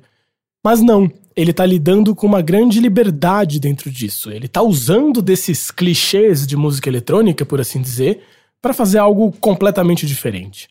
Então é muito curioso ver ele como esse sujeito que tá entre a música pop e a música experimental. Até porque é muito difícil dizer que estilo de música eletrônica ele faz. Cada track é uma coisa diferente, cada disco é uma ideia diferente. Às vezes, dentro de uma mesma música, muda completamente de um momento a outro. E parece um cara que tá lidando com uma grande liberdade. Ele não tá muito preocupado com gênero, não tá muito preocupado com as vendas, por assim dizer. Mas, isso posto, esse cara é um dos caras mais importantes e mais reconhecidos e mais famosos da música eletrônica. É muito interessante pensar como ele uh, conseguiu esse lugar tão importante, de tanto destaque, fazendo um som tão estranho. Uh, se você, assim como eu, é fruto dos anos 80 e passou a década de 90 assistindo MTV, provavelmente você viu um clipe dele chamado Window Licker, que aliás é um clipe bem bizarro, que são umas meninas super bonitas, todas de biquíni, gostosonas, dançando, uma vibe meio Califórnia, assim, na praia, dançando sensualmente, mas todas as meninas têm o rosto dele. É uma coisa bem assustadora. Aliás, essa coisa do rosto dele é muito interessante. A capa de vários discos são o rosto dele, que é uma coisa muito curiosa. Tipo, qual é a fixação que esse sujeito tem com a cara dele? Uh, tem um disco, inclusive, que se chama The Richard D. James Album, que é o nome dele. E qual que é essa fixação? Mas eu vi numa entrevista algo muito interessante, que ele fala que nesse surgimento da música eletrônica no começo dos anos 90, esse tipo de música feita ali, a coisa menos cool que você podia fazer era colocar uma foto sua na capa do disco. Porque era tudo espaçonaves e coisas em 3D, aqueles 3Ds horríveis, né, na verdade. E tinham bandas como Orbital aparecendo, em que os caras tocavam no escuro com aqueles óculos com lanterninha. A coisa menos cool que você podia fazer era colocar sua cara na frente. E foi o que ele fez, justamente. E fez isso várias vezes. Então, eu acho que não foi só a música dele que foi muito importante, que realmente é muito importante até hoje, muito relevante. Além disso, essa postura de como ele se comporta também foi um marco interessante e é uma coisa muito particular. Tem um exemplo bem engraçado que ele veio tocar aqui num festival há muitos anos atrás, se eu não me engano foi o Free Jazz Festival. Eu não tava lá, mas o que meus amigos que foram contam é que começou a tocar uma música muito estranha, mas música dançante também, sem apresentação, sem introdução, sem nada e sem ninguém no palco. E essa música foi crescendo, crescendo, crescendo, crescendo. Parecia uma música de, de que toca entre as apresentações, mas não, era o show do Apex Twin. Ele nem subiu no palco, ele tocou da mesa de som, ele tocou de longe, não teve apresentação, não teve nada demais. E ele só fez um set bem bizarro e foi isso, acabou. Ele também é um sujeito é, que, que se isolou muito, né? Ele, ele é um pouco lendário essas histórias dele, tem mil boatos sobre a vida dele, sobre um possível irmão que morreu, blá blá blá. As histórias muito loucas, como qualquer boato desses. Mas ele realmente é uma pessoa muito resguardada, que tem uma vida muito tranquila, aparentemente. Ele vive no interior e realmente dá pouquíssimas entrevistas, aparece muito pouco na mídia. E ele tá num nível que eu acho que hoje em dia ele faz o show que ele quiser. Ele escolhe se ele quiser fazer um show, se ele vai lançar um disco, como vai ser esse disco. Enfim, é, é muito interessante isso que ele, que ele. Essa postura que ele tem, que é uma postura muito distante do que a gente imagina, né? De música eletrônica. Se a gente pensar em música eletrônica dos anos 90, os Fat Boys Slim da vida, a gente tá vendo o cara lá pulando e falando, uhul, festa! E balançando os braços no ar, com a galera gritando e coisas assim. E aqui a gente tá fazendo, falando de um cara que é extremamente tímido, que quase não aparece, que faz o som dele esquisitão e fica lá, e que talvez tenha uma inserção no imaginário popular ainda maior. Uma história que eu acho muito engraçada, e é por isso que eu falei do mestrado lá atrás, é que ele disse numa entrevista recente, quando ele lançou o último disco dele, o Cyro, que ele tava lá vivendo a vidinha dele pacata, é, no interior, completamente convencido que ninguém conhecia ele lá. Até que um dia um vizinho começa a trocar uma ideia com ele e fala assim: Oh, eu poderia passar o seu telefone para um parente meu? É que ele tá fazendo um mestrado sobre você. E daí ele se deu conta que nem no interior, no, isolado, ele consegue fugir desse tipo de coisa. Eu acho que essa postura dele também é muito interessante, porque na verdade o que eu tô descrevendo aqui é um nerd. Ele é um nerd, um geek, um apaixonado por equipamento, que entende de música num nível absurdo e que tá realmente fazendo aquilo que ele quer, na maneira que ele quer, do jeito que ele tem vontade. E é muito interessante como isso ressoou com tantas pessoas. Eu acho uma coisa realmente bonita. Por mais que a música dele muitas pessoas achem feia demais, eu acho isso muito bonito, muito empolgante. E é um pouco isso que eu vejo no clipe de Window Leaker que eu citei. Que são as meninas dançando, todas gostosas na Califórnia, uhul! Mas tem uma esquisitice, é a cara dele. Então é um pouco isso, me parece, sabe? É a música pop que ele usa para fazer aquela música dele, completamente estranha e que acaba anulando toda a sensualidade da música. Me parece que é mais ou menos isso. Essa é uma análise bem escrota que eu faria do clipe. Mas por falar isso do disco novo dele, eu diria que tem duas coisas interessantes a se citar sobre, sobre esse disco. A primeira é que é impressionante o clamor que esse cara consegue criar na população e como as pessoas ficam completamente desesperadas por ele. Quando ele foi lançar esse disco, alguns meses antes, apareceu uma pichação com o logo dele em Nova York. Só isso, uma pichação com o logo dele. O pessoal dos fóruns e da internet já foi à loucura já fala, ai meu Deus, ele vai voltar, ele vai voltar, porque fazia muitos anos que ele não lançava nada, muitos mesmo. Algum tempo depois, acho que um mês depois, se eu não me engano, apareceu um Zeppelin verde rondando a Inglaterra com o logo dele. E aí a galera foi abaixo, falou, puta, ele vai voltar, meu Deus do céu. Se você entrasse no Facebook, se entrasse em fórum, qualquer lugar que você via, o pessoal tava desesperado tentando entender o que, que isso significava. E realmente era o lançamento do disco novo, que foi, assim, antecipadíssimo. Nessa época que começaram a acontecer essas coisas, eu fiquei pensando muito nisso. Tipo, uau, como esse cara consegue mobilizar a galera até hoje, sendo que ele não lança nada há muitos e muitos anos. É muito interessante essa fanbase que ele tem, que é tão apaixonada por ele.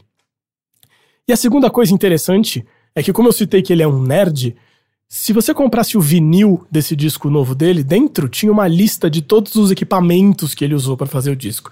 Ele é esse tipo de nerd, ele sabe que gente que ouve ele também é desse tipo de nerd, tarado por equipamento. E basicamente a conclusão é que ele usou umas coisas inacreditáveis e ele tem cinco estúdios na casa dele. Todo mundo ficou tipo, quê? Cinco estúdios? Como assim? Parece que um deles, inclusive, tem robôs musicais, que são esses uh, equipamentos que tocam sozinhos, sabe? para tocar bateria, para tocar piano, coisas assim. Parece que ele é um apaixonado por esse tipo de coisa. Mas eu já falo mais sobre isso.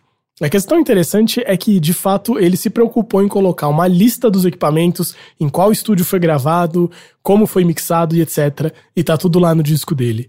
É interessante ver isso. Quem tiver essa paranoia, assim como eu, procura no, no, na internet que vocês vão achar esse gráfico com todo o equipamento. E a graça disso não é só que ele é um colecionador de equipamento, é que realmente esse cara é um virtuoso de música eletrônica. Eu tava conversando até com o pessoal do Overloader aqui depois da gravação do programa e eu disse essa frase para eles, que é como se o Apex Twin fosse o Steve Vai de música eletrônica. Que eu realmente acho que ele definiu uma ideia que a gente não tinha ainda, que é a ideia de virtuosismo na música eletrônica. O que ele faz é tão complicado, é tão estranho e é tão inacreditável que realmente é difícil entender como ele faz. Se você sabe como a música eletrônica é produzida, você vai entender isso que eu tô falando. Você ouve a música dele e você fala, não é possível. Porque justamente as máquinas, de certa forma, são programadas para fazer música em 4x4, na tonalidade tradicional, aquilo que eu falei lá atrás. Elas já têm uma cara de música eletrônica quando você compra um certo equipamento. E ver ele entortando tudo isso, fazendo tocar de maneiras bizarras, fazendo tocar com escalas que não fazem sentido, é muito impactante.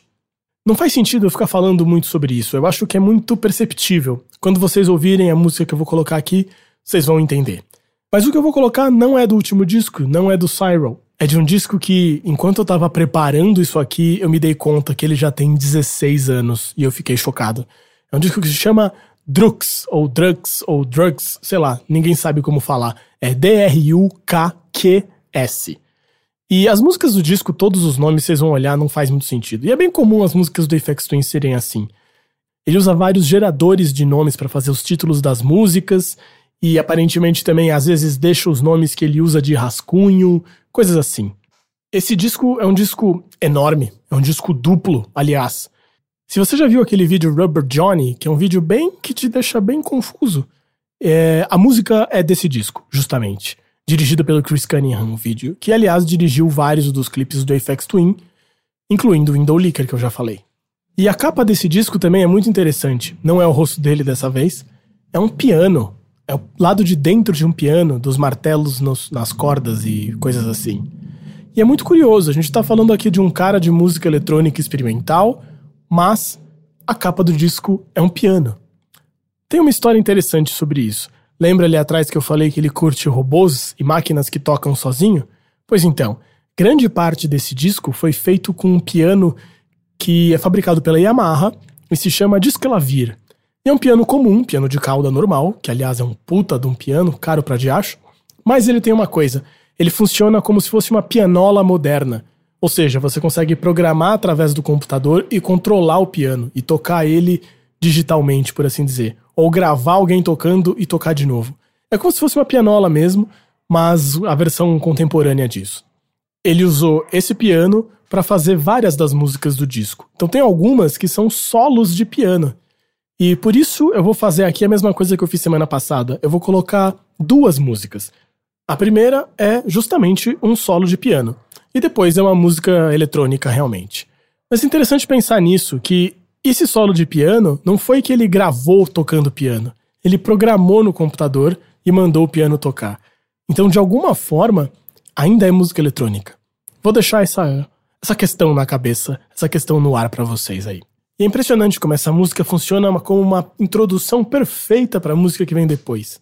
Não tem nada a ver com o que vem depois, mas ela te acalma, ela te fala, respira fundo, que lá vem chumbo. E a música que vem depois, meu amigo, se prepare que é uma puta de uma pedrada. Um amigo meu dizia que é uma voadora de dois pés no peito. E é mais ou menos isso. Eu realmente acho que é uma das músicas mais intensas que eu já ouvi na vida. Mas se no começo você tiver com dificuldades com essa música, persevere que vale muito a pena. É uma música comprida e ela te leva para lugares que você nem imaginava. Então aquilo que eu falei da música mudar muito do começo ao fim, vocês vão notar aí. Aparece até uma cantora lá no fim, que é uma coisa meio impressionante, mas depois vocês notam isso daí. A única coisa que eu vou dizer é reparem como nenhum trecho é igual ao trecho seguinte. A gente está muito acostumado com música eletrônica ser extremamente repetitiva.